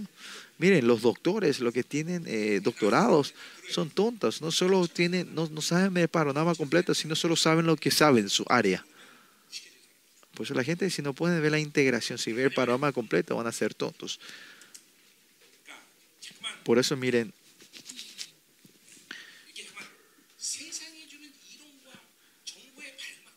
no tenemos que caer nosotros eh, buscar solo recibir la información de este mundo. Y esto queda en tu mente y esto se transforma se une con tus tendencias mundanas y al final se unen y forman una fortaleza con tu incredulidad. Por eso en el método de tu vida usted tiene que ver esto, ¿no? Cuando algo ocurre, si yo, yo me muevo primero mi cuerpo y mi pensamiento, eso claramente tiene fuerza de tu viejo hombre y la información, el razonamiento, claramente está formado dentro de ti. La gente del Espíritu, como dijo Pablo, aunque venga un tiempo de vergüenza, primeramente Él no se mueve. Aunque va a pasar vergüenza, Él no mueve su pensamiento, su cuerpo. So, cuando algo ocurre, Él primeramente dice, ¿cuál es la voluntad de Dios? ¿Qué tengo que hacer, Señor? En estos días, cuando vienen toda lo que la gente que vieron, vieron y lo... Cuando algo ocurre en la iglesia, yo digo, ¿cuál es la voluntad de Dios? ¿Cómo tengo que hacer? Y la gente espiritual, esto es natural, es, es automático. Y pues no hacer eh, continuamente, hacer trabajo de sacar todas estas informaciones, no darle informaciones a tu viejo hombre, ¿no? No, la, no darle fuerzas.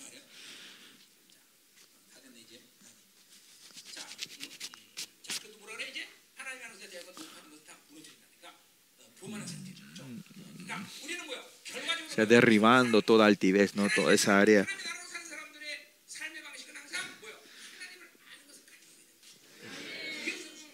Los que viven de Dios simplemente nuestra, nuestra perdón, nuestro motivo, nuestro cosa siempre es de buscar la voluntad de Dios, ¿no? Y pensar de Dios, ¿no? Eh, conocer a Dios, ¿no? Llevando cautivo, versículo 5 continúa diciendo, y llevando llevando cautivo todos los pensamientos a la obediencia a Cristo, dice, ¿no? O sea, esta,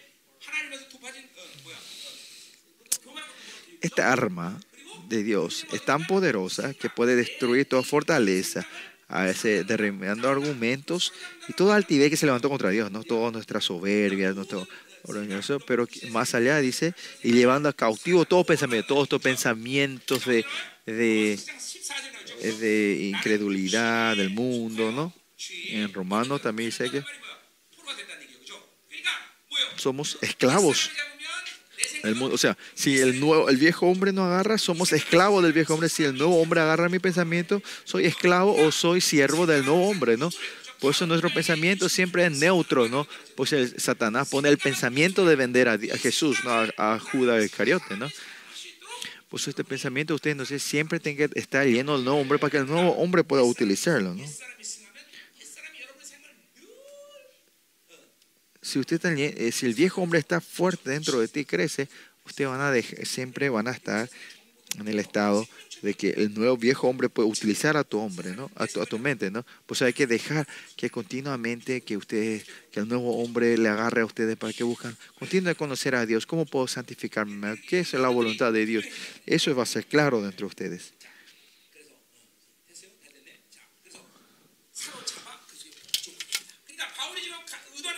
Por eso, ¿cuál es eh, lo que Pablo quiere decir es que su, motivo de su vuelta es que sea una iglesia obediente a Cristo, ¿no? No con su fuerza, sino con el Espíritu de Dios, ¿no?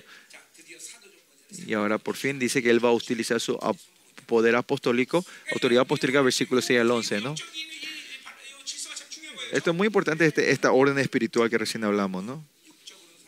Seguimos de la carne, ese pensamiento en sí,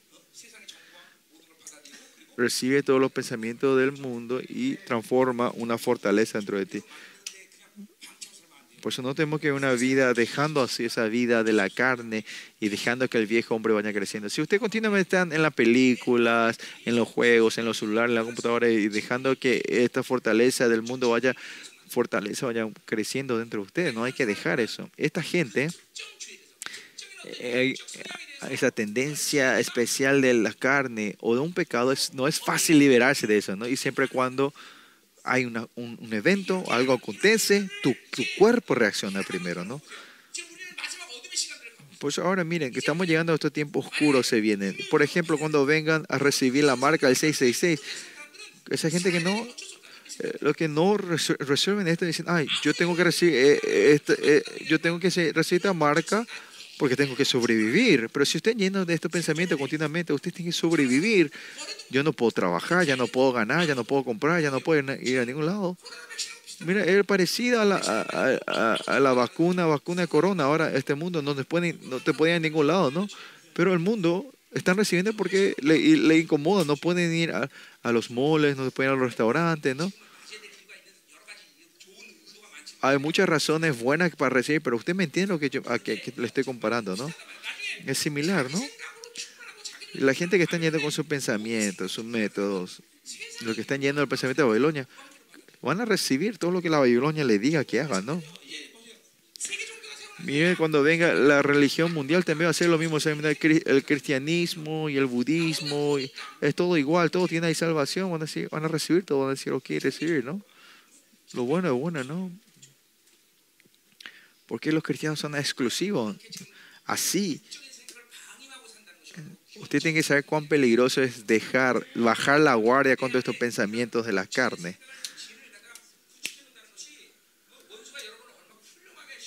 Ustedes tienen que saber cuánto el enemigo le está utilizando eso a ustedes, ¿no? El celular y la computadora le están, le, así están, eh, eh, le están domando, adaptándole a ustedes. Imagínense, eh, un día, a ver, traten de vivir sin tu celular un día si, y ve si vas a tener incómodo, inc, a ser incómodo o no. Esa gente que encuentra mucha incomodidad, está, es serio esto, ¿no? Es muy, por el, aparte de la necesidad por el trabajo, ¿no? Sino que si no tienes tu celular te sentí algo vacío, parece que, que tu novia te dejó, y porque no viene mensaje, te sentí todo mal. Eh, mucha gente juega juegos en sus celulares. Si ven estos días coreanos, estos chicos en las calles o en el, elevador, lo que se, suben al, elevador ya están jugando juegos, ¿no? Y ellos están diciendo, el celular es mi pastor, nada me faltará, ¿no? Y 100% de ellos, cuando eh, la nueva orden lo tome y le den la marca del C6, 100% van a recibir eso. Yo dije 100%, no hay forma que neguen, no, hay, no tienen fuerza de negar eso. No pueden vivir sin eso. Por eso la gente que vive de fe solo podrán resistir eso. Por eso el, el- el- como la mente de ellos ya se están formando, el enemigo está formando en la mente de la gente de así, ¿no? Ese paradigma que ellos tienen, están poniendo dentro de nuestras mentes, ¿no? Por eso hay que limpiar esto todos los días. Hay que destruir estos pensamientos con la sangre de Cristo continuamente y matando al, viejo hombre. ¿no? Versículo 6. Y estamos prontos para castigar toda desobediencia cuando vuestra obediencia sea perfecta, dice.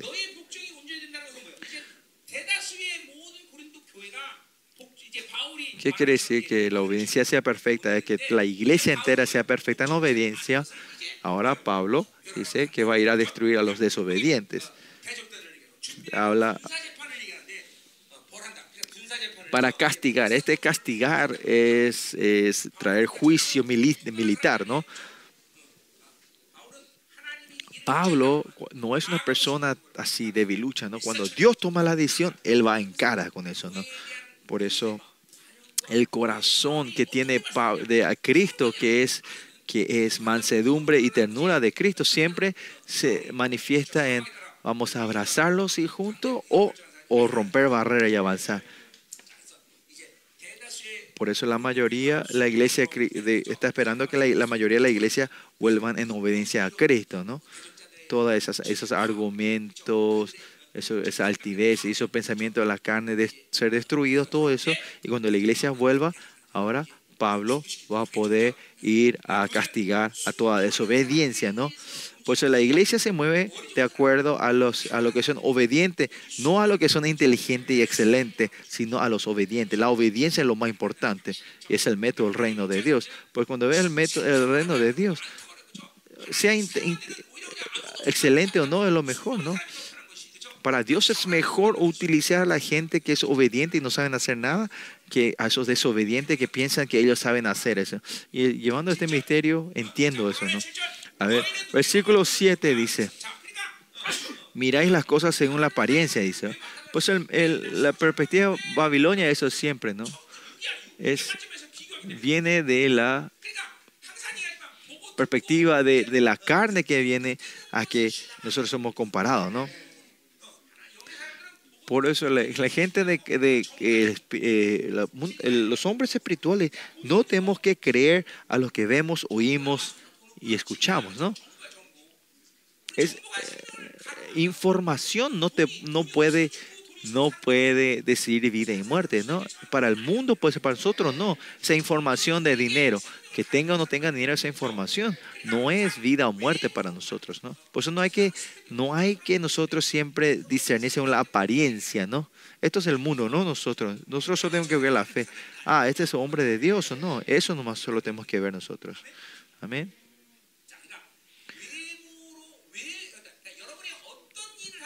No importa qué trabajo hagan, qué es lo que hagan. La apariencia no tiene que ser el motivo de tu trabajo. Amén. Ustedes quieren ah, alguna vez, el motivo, la apariencia para hacer comenzar un trabajo no tiene que ser ese motivo. Siempre la voluntad de Dios y el plan de Dios y comenzar el motivo espiritual, siempre hay que comenzar algo, ¿no? Que viene de la carne. usted tiene que saber que no, no viene de la apariencia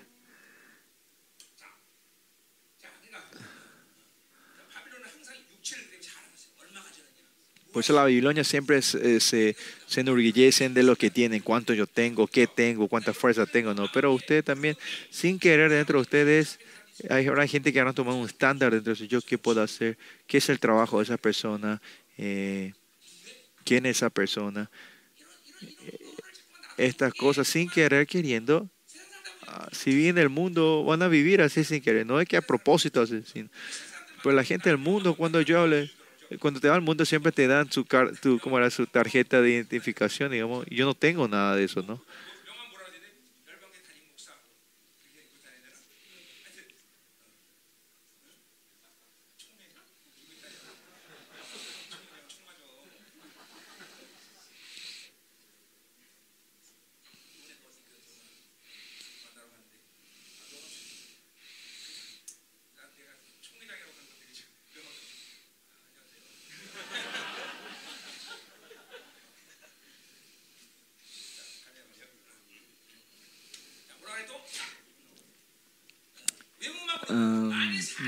sino pues, si alguno está persuadido en sí mismo que es de Cristo, si alguno, alguno, a esa gente que estos opuestos de eh, los opresores de Pablo, dicen que ellos mismos se persuaden son de Cristo, no, yo tengo la, la, carta de, de eh, recomendación, yo vi a Jesús vivo, estas, estas persuasiones propias, ¿no? estas apariencias externas no son evidencia que somos de Cristo. En el libro de Marca también vimos que, los milagros tampoco no son, no son eh, eh, condiciones para ser el Mesías, ¿no? Y los pastores coreanos siempre dicen, si ser pastor, tiene que tener poder, hay que tener poder, hay que hacer milagros, ¿no? Para ser un buen pastor, ¿no? El libro Marco, nosotros, ¿no?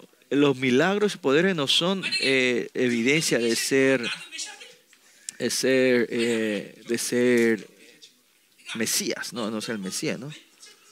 Nada de las cosas de afuera, apariencias externas, no tiene que ser el estándar de mis decisiones, ¿no? No es la forma de Dios.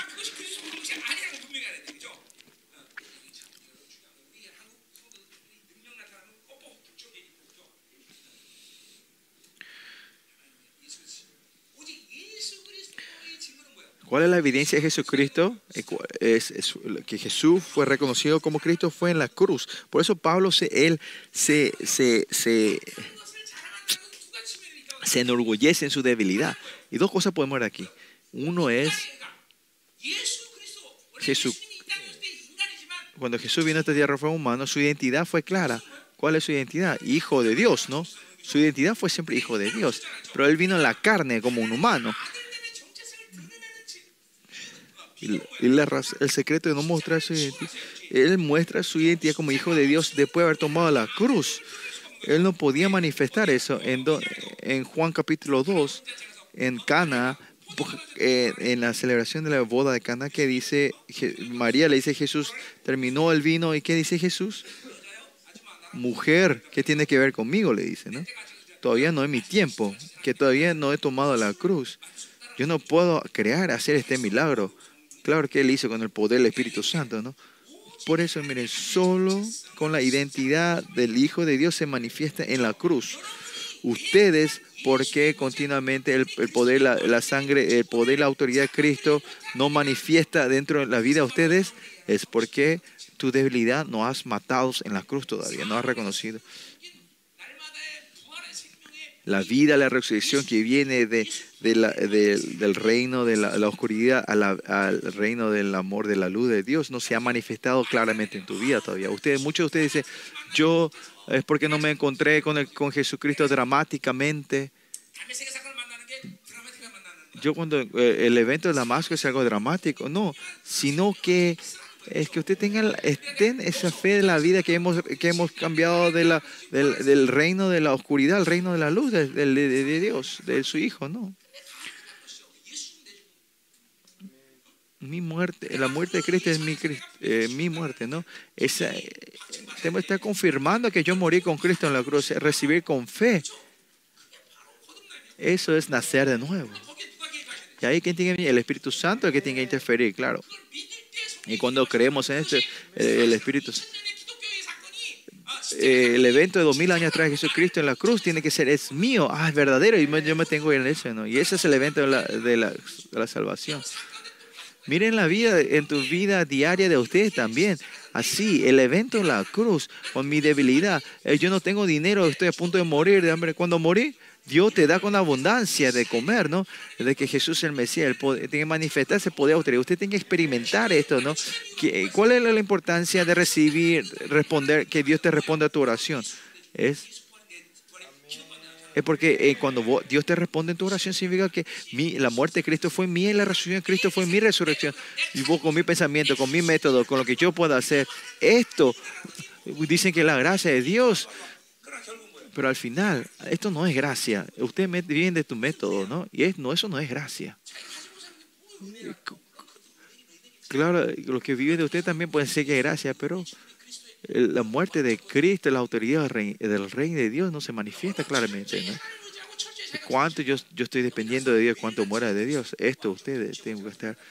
Ahí se manifiesta el poder, la resurrección, el poder del Rey de Dios. ¿Por qué la debilidad es, es, es, la evidencia de Cristo, no? Por eso en 2 Corintios dice que cuando, llevamos el cuerpo a la muerte de Cristo, se manifiesta el poder, ¿no? Tenemos que llevar ese cuerpo, tenemos que ser muerte con nosotros, ¿no?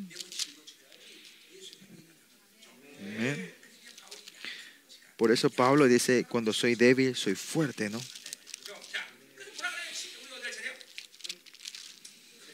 그렇지, 칠주할 테죠. 자, 그래서 어, 어, 이렇게 자기가 그리스도에게 속한 것 같이 우리도 그러한 것을 자기가 속한 그래서- 것 같이 살아라. 자, 그러니까 뭐요? Ujú. Versículo 7 seguimos, si alguno está persuadido en sí mismo que es, de, eh, que es de Cristo, eso también pensé por sí mismo que como Él es de Cristo, así también nosotros somos de Cristo, ¿no? Si usted piensa que las apariencias, usted piensa que son cristianos, son de Cristo, 결국 안 하지만 entonces yo también, Él, él, 적인 것이 좀 él después muestra que Él es judío, los judíos, el mejor de que Él, él empieza, pero no, no termina ah, hablando. Él, al final está diciendo que esto es inútil lo que usted está diciendo, estas ideas, estas cosas, apariencias, ¿no? Y versículo 8 dice, porque aunque me glorie algo más todavía de vuestra autoridad, la cual el Señor nos dio para edificación y no para destrucción, no me avergonzaré, ¿no?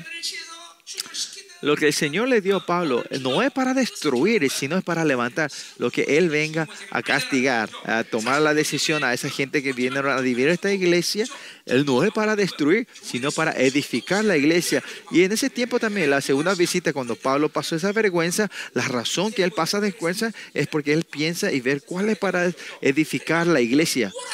Por eso lo que Pablo toma la decisión, lo que él haga, eh, su propósito es edificar la iglesia, levantar la iglesia. Y esto tiene que ser claro nosotros, dentro de nosotros también. No importa lo que, el miembro salga, no entre o lo que sea, es para edificar la iglesia, no para destruir la iglesia.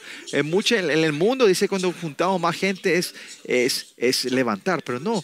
Si pierden la santidad, no pueden levantar la iglesia. Levantar, edificar la iglesia es levantar la santidad, no gente pertenecen al reino de Dios está en la santidad. Amén. Versículo 8. Dice, porque aunque me glorie algo más todavía de nuestra autoridad, la cual el Señor nos dio para edificación y no para vuestra destrucción, no me avergonzaré. Pues si es para destruir, Él va a hacer, pero no es eso, ¿no? Si Él se quiere glorificar a sí mismo para levantar, Él no va a hacer. Si ve, Pablo empieza a gloriarse en sí, pero no termina esa oración porque no, no, no es lo que Dios quiere. ¿no? Versículo 9. Para que no permanezca como que os quiero adre, amedrentar por cartas. ¿no? Él no se va otra vez para destruirla. Eso.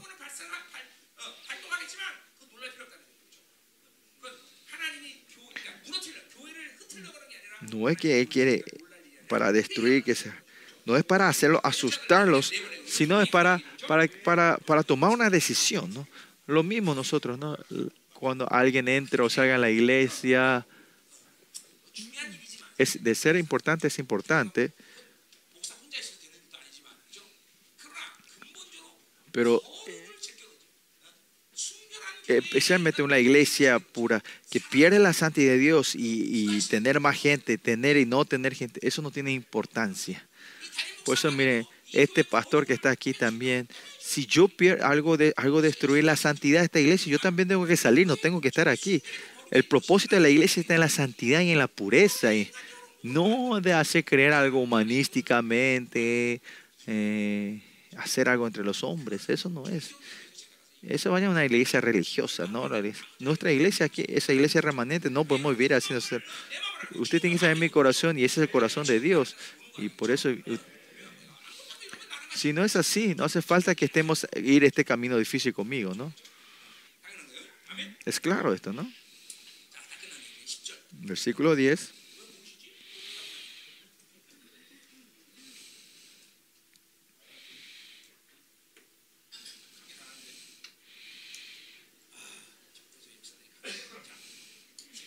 Versículo 10. Porque a la verdad dicen, las cartas son duras y fuertes. Esto es lo que dicen los, los que estaban contrarios, los enemigos de Pablo, diciendo que él era bueno, que son duras y fuertes sus cartas, ¿no? Pues si de verdad tenían, eran duras y fuertes, tenían que haber obedientes, ¿no?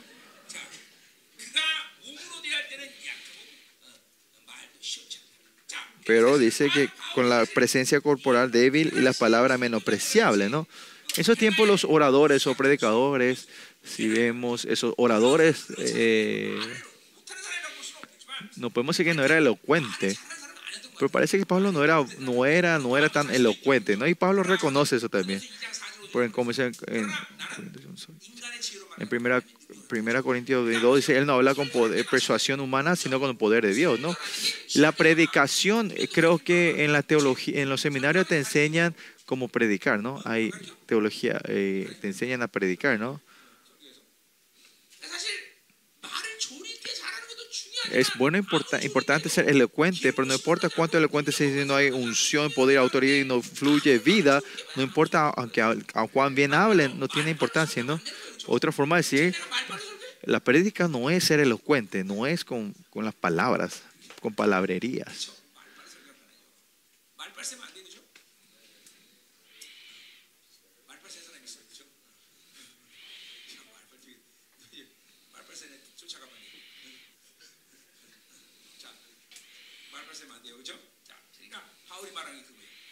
Pues, eso es lo que dice Pablo, ¿no?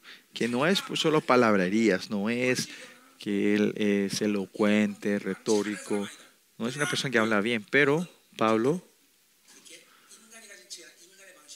no es el método humano, sino el poder de Dios. Por eso el reino de Dios no está en palabras, sino en el poder. Tengo esa autoridad de la palabra, ¿no? Amén. Tiene que haber esa autoridad en la palabra de Dios.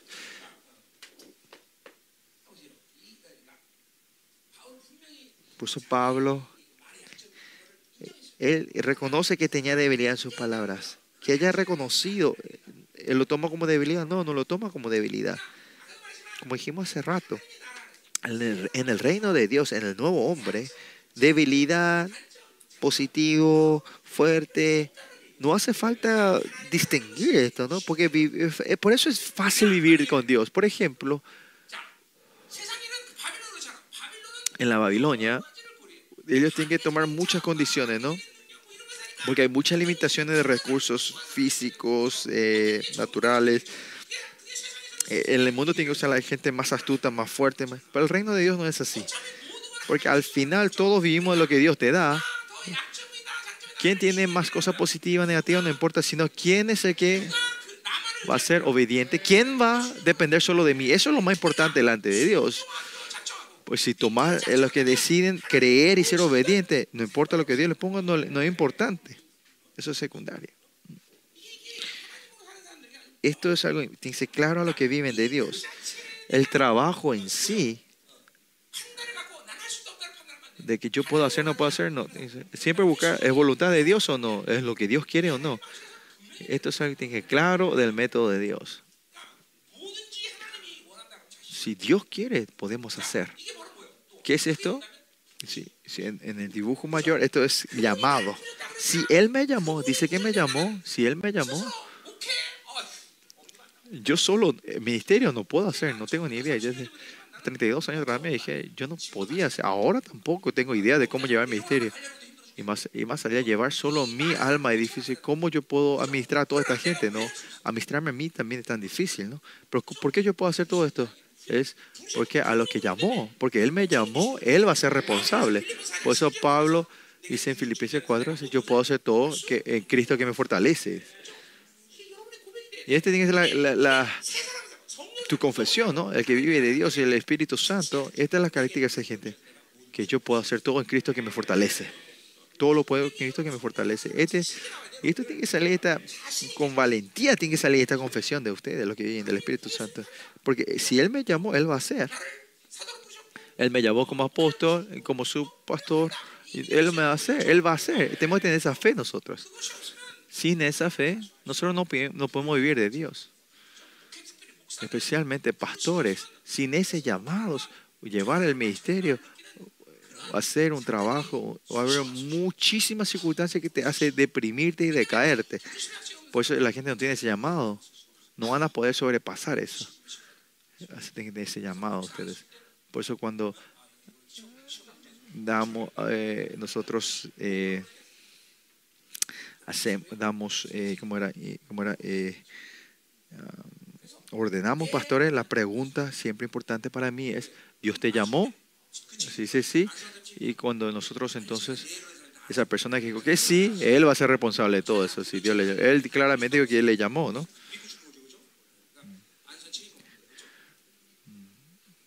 Por ser que él ordena no, tiene, no es responsable, sino el que, el que dijo que sí, que sí Dios le llamó. Bueno, eh,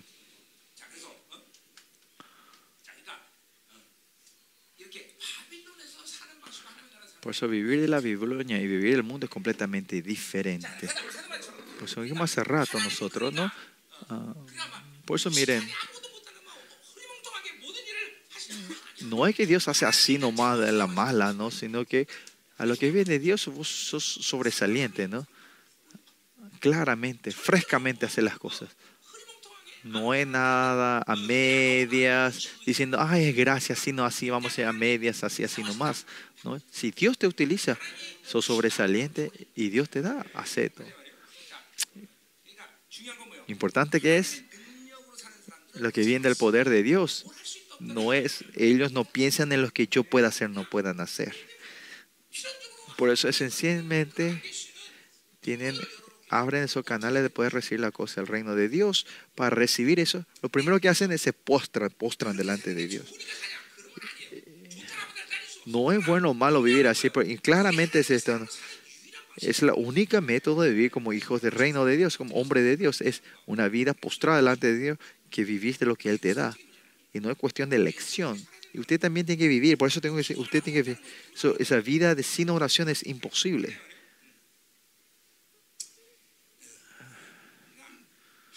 Por eso siempre tenemos que saber esto. ¿Quién es Dios? Dios, Dios no, se, no necesita utilizar las cosas buenas que están dentro de ti, ¿no? Él cuando me quiere usar, si yo no soy inteligente, Él va a pensar en eso. No. Él, si es obediente, Él te va a usar y te va a dar la inteligencia y la sabiduría que necesita. Por ejemplo, si sos lindo de cara, ¿Es la, ¿Es la razón que Dios me usa o no? Y si eso es, si eso es, por ejemplo, si mi, si por ser lindo es un obstáculo para utilizar yo, así Dios me va a poner todo lunar en las caras para que no sea un obstáculo, ¿no? Por eso, ¿qué puede hacer? No, si no, eso de que la gente vivir de Dios no, no es cuestión de pensar Oh, son condiciones que podés pensar de que yo qué puedo hacer, no puedo hacer, ¿no? Y 30 años atrás, cuando me, me, iba a casar, yo de verdad no tenía nada. No era una persona que podía recibir a esta esposa, porque el Señor me dijo que casa tenía esa valentía, ¿no? Sea lo que sea, de verdad. Sea tu trabajo, sea tu, tu, tu negocio, su- su- tu ministerio, sea lo que sea. Si Él es responsable, todo. Él me va a dar la fuerza. Todo lo, todo lo puedo en Cristo que me fortalece. Él me fortalece para hacer todo, ¿no? Por eso no había ningún ministerio que no, que no, que no hice en la iglesia eh, cuando recién me, me cuando, re- me cuando me encontré con el Señor, ¿no? Versículo, último versículo 11. Esto tenga en cuenta tal persona. ¿Quién es esta persona?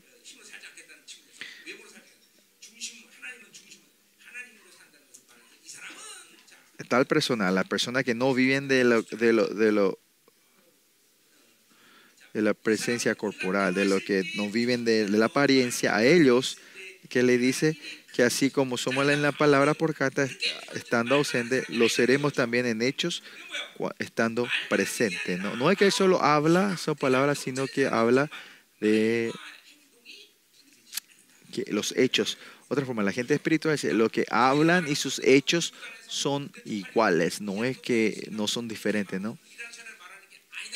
Que Pablo no está diciendo porque que Pablo, sus palabras y sus hechos son alineados, no es porque estaba ahí, él era débil y ahora se hace el fuerte pues está lejos, ¿no? Pero Pablo, esto es posible porque vi- eh, comienza toda la cosa espiritualmente, claramente al final viene el hecho, el, el hecho viene con el trabajo, ¿no? Si necesita un tiempo, un intervalo, va a ser un intervalo o va a tener un plan, pero la palabra y el hecho no se separan, lo que comienza espiritualmente. Eh, nuestro ser no es que re- con el pensamiento y la carne, sino en, el espíritu. El espíritu tiene que reaccionar primero y entonces el, hecho, tu, físico y tu mente le va a seguir, ¿no? Por eso siempre tienen que mantener el nuevo hombre delante de ustedes. Si el físico, si la carne se mueve, es todo fracaso. Si es fracaso, tenemos que comenzar todo de nuevo otra vez. No importa en qué, qué estés planeando, qué trabajo estés haciendo, nosotros, nuestro espíritu es que siempre tiene que estar adelante, adelante de nosotros. ¿no? Pablo dice que él se mueve siempre con el espíritu, por eso su- sus palabras y sus hechos están siempre alineados. Siempre. Y esta es la, la confi- confianza que él sale no de vivir con su pensamiento, sino la confianza que viene de vivir del Espíritu Santo. Y esto parece algo muy soberbio que, que yo puedo todo en Cristo que me fortalece, ¿no? Sino que Él dice que si Dios me da, yo puedo hacer todo usted. Y esto tiene que tener este orgullo de ustedes. Qué trabajo te dé, quién esté en tus manos, quién, el líder de seas, que el que me llamó, eh, si Él me sostiene, yo puedo hacer todo. Eh, usted tiene que tener esta, eh, esta, esta valentía, ¿no? Y como yo le dije antes, cuando me- recién me encontré con el Señor, yo dije que en un año yo voy a pasar todos los exámenes estatales de, este, de Corea, ¿no? Eso decía, ¿no? No es porque era soberbio, sino eh, con la sabiduría de Dios se derramaba, yo me volvía loco, podía hacer todo, ¿no? Por eso vivir del Espíritu, tiene que levantarse este, este- esta valentía entre ustedes, ¿no? Vamos a orar.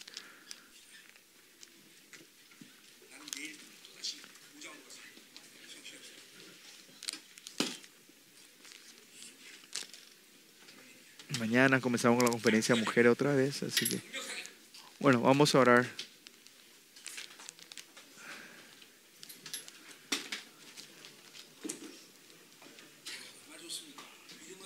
Está bueno, ¿no? Vivir de la fe es esto. Cuán bueno es vivir de la fe. Usted, tiene que usted parece no entiende, pero tiene que entender que la alegría es, cuán, alegría y cómoda es, vivir es vivir de Dios, no vivir en mi fuerza.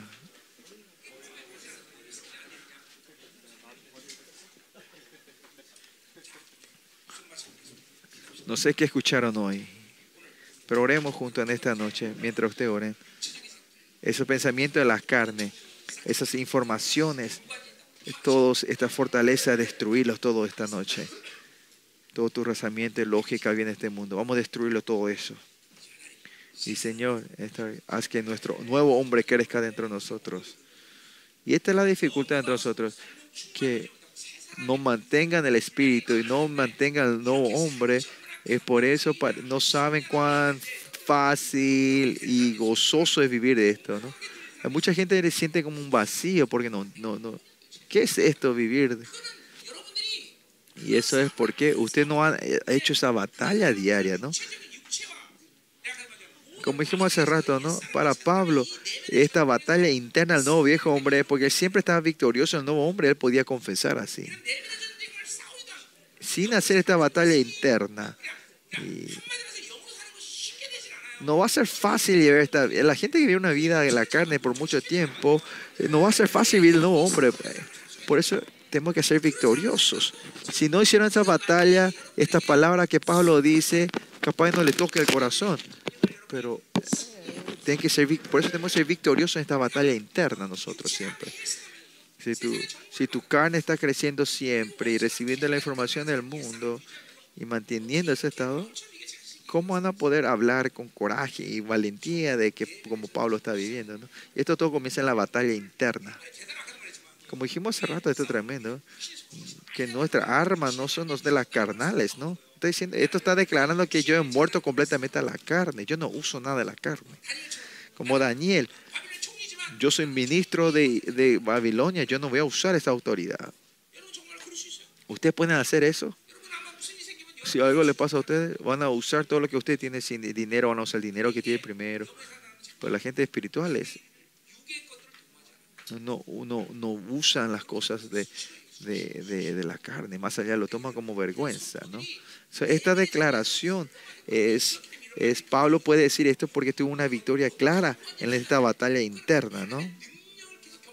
Él está completa, continuamente eh, experimentando el poder de Dios, por eso él puede decir la destrucción de la fortaleza y por eso cuando vaya contra los que estaban contra Pablo, él puede eh, ir en cara contra ellos, ¿no? Y, esta es la confianza de la gente que viene del Espíritu de Dios. ¿no? ¿Es, ¿Pablo es grande? Sí. Yo y Pablo somos iguales humanos. La única diferencia es, la única diferencia es que él vivió así y yo no pude vivir así. Que él no limitó a ese Dios grande, de ese anhelo y deseo de no querer limitar a ese. Y tenía esa diligencia de matar a esa batalla, ganar la batalla interna. Esa es la única diferencia entre nosotros y Pablo.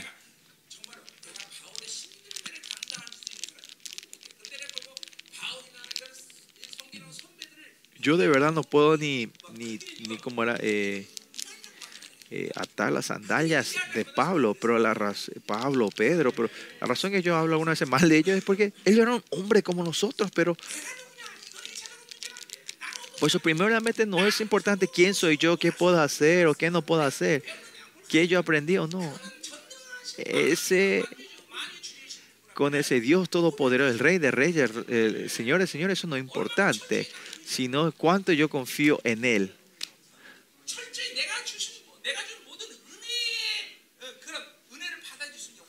Estoy, soy esa persona, ese espíritu, esa alma que puede recibir la gracia del Señor. Tengo la justicia de Dios. Si Dios me dice que soy justo, termina todo.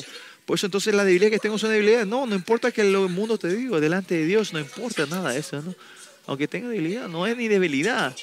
Honestamente hablando, yo en sí soy algo positivo, soy, soy algo, algo fuerte de Dios, porque Dios me dice que yo soy la alabanza de su gloria, ¿no?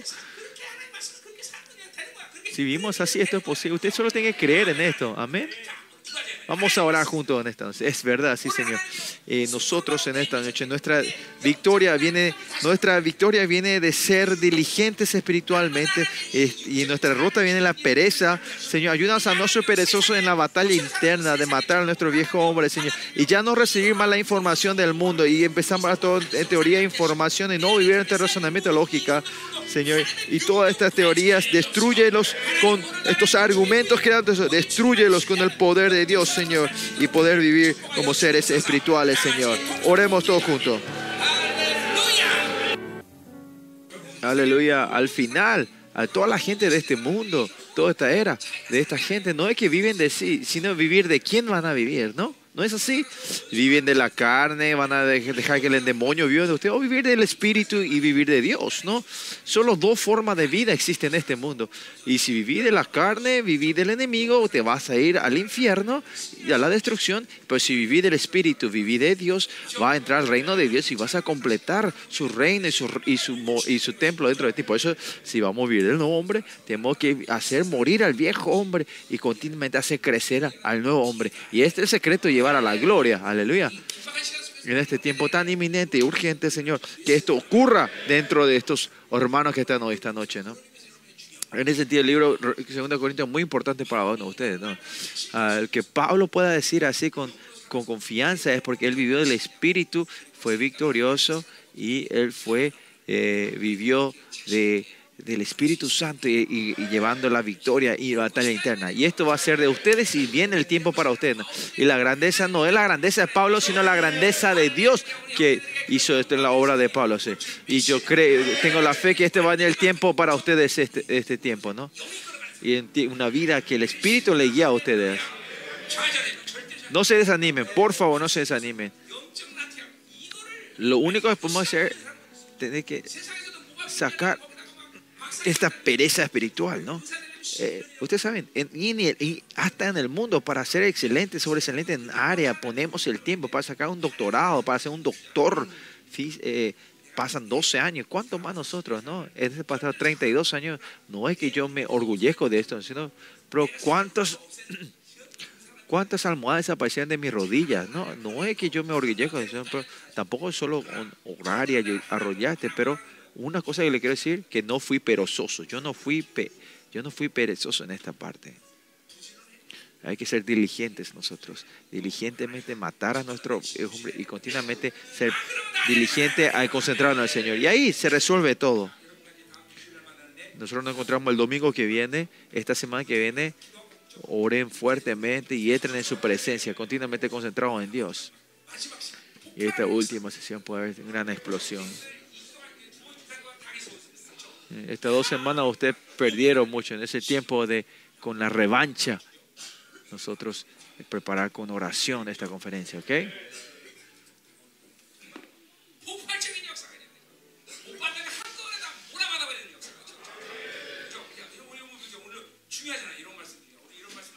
Esto es mensaje muy importante y esto se va continuando dentro de nosotros. Amén. Vamos ahora. Oh, aleluya, Señor. Te damos las gracias. Hoy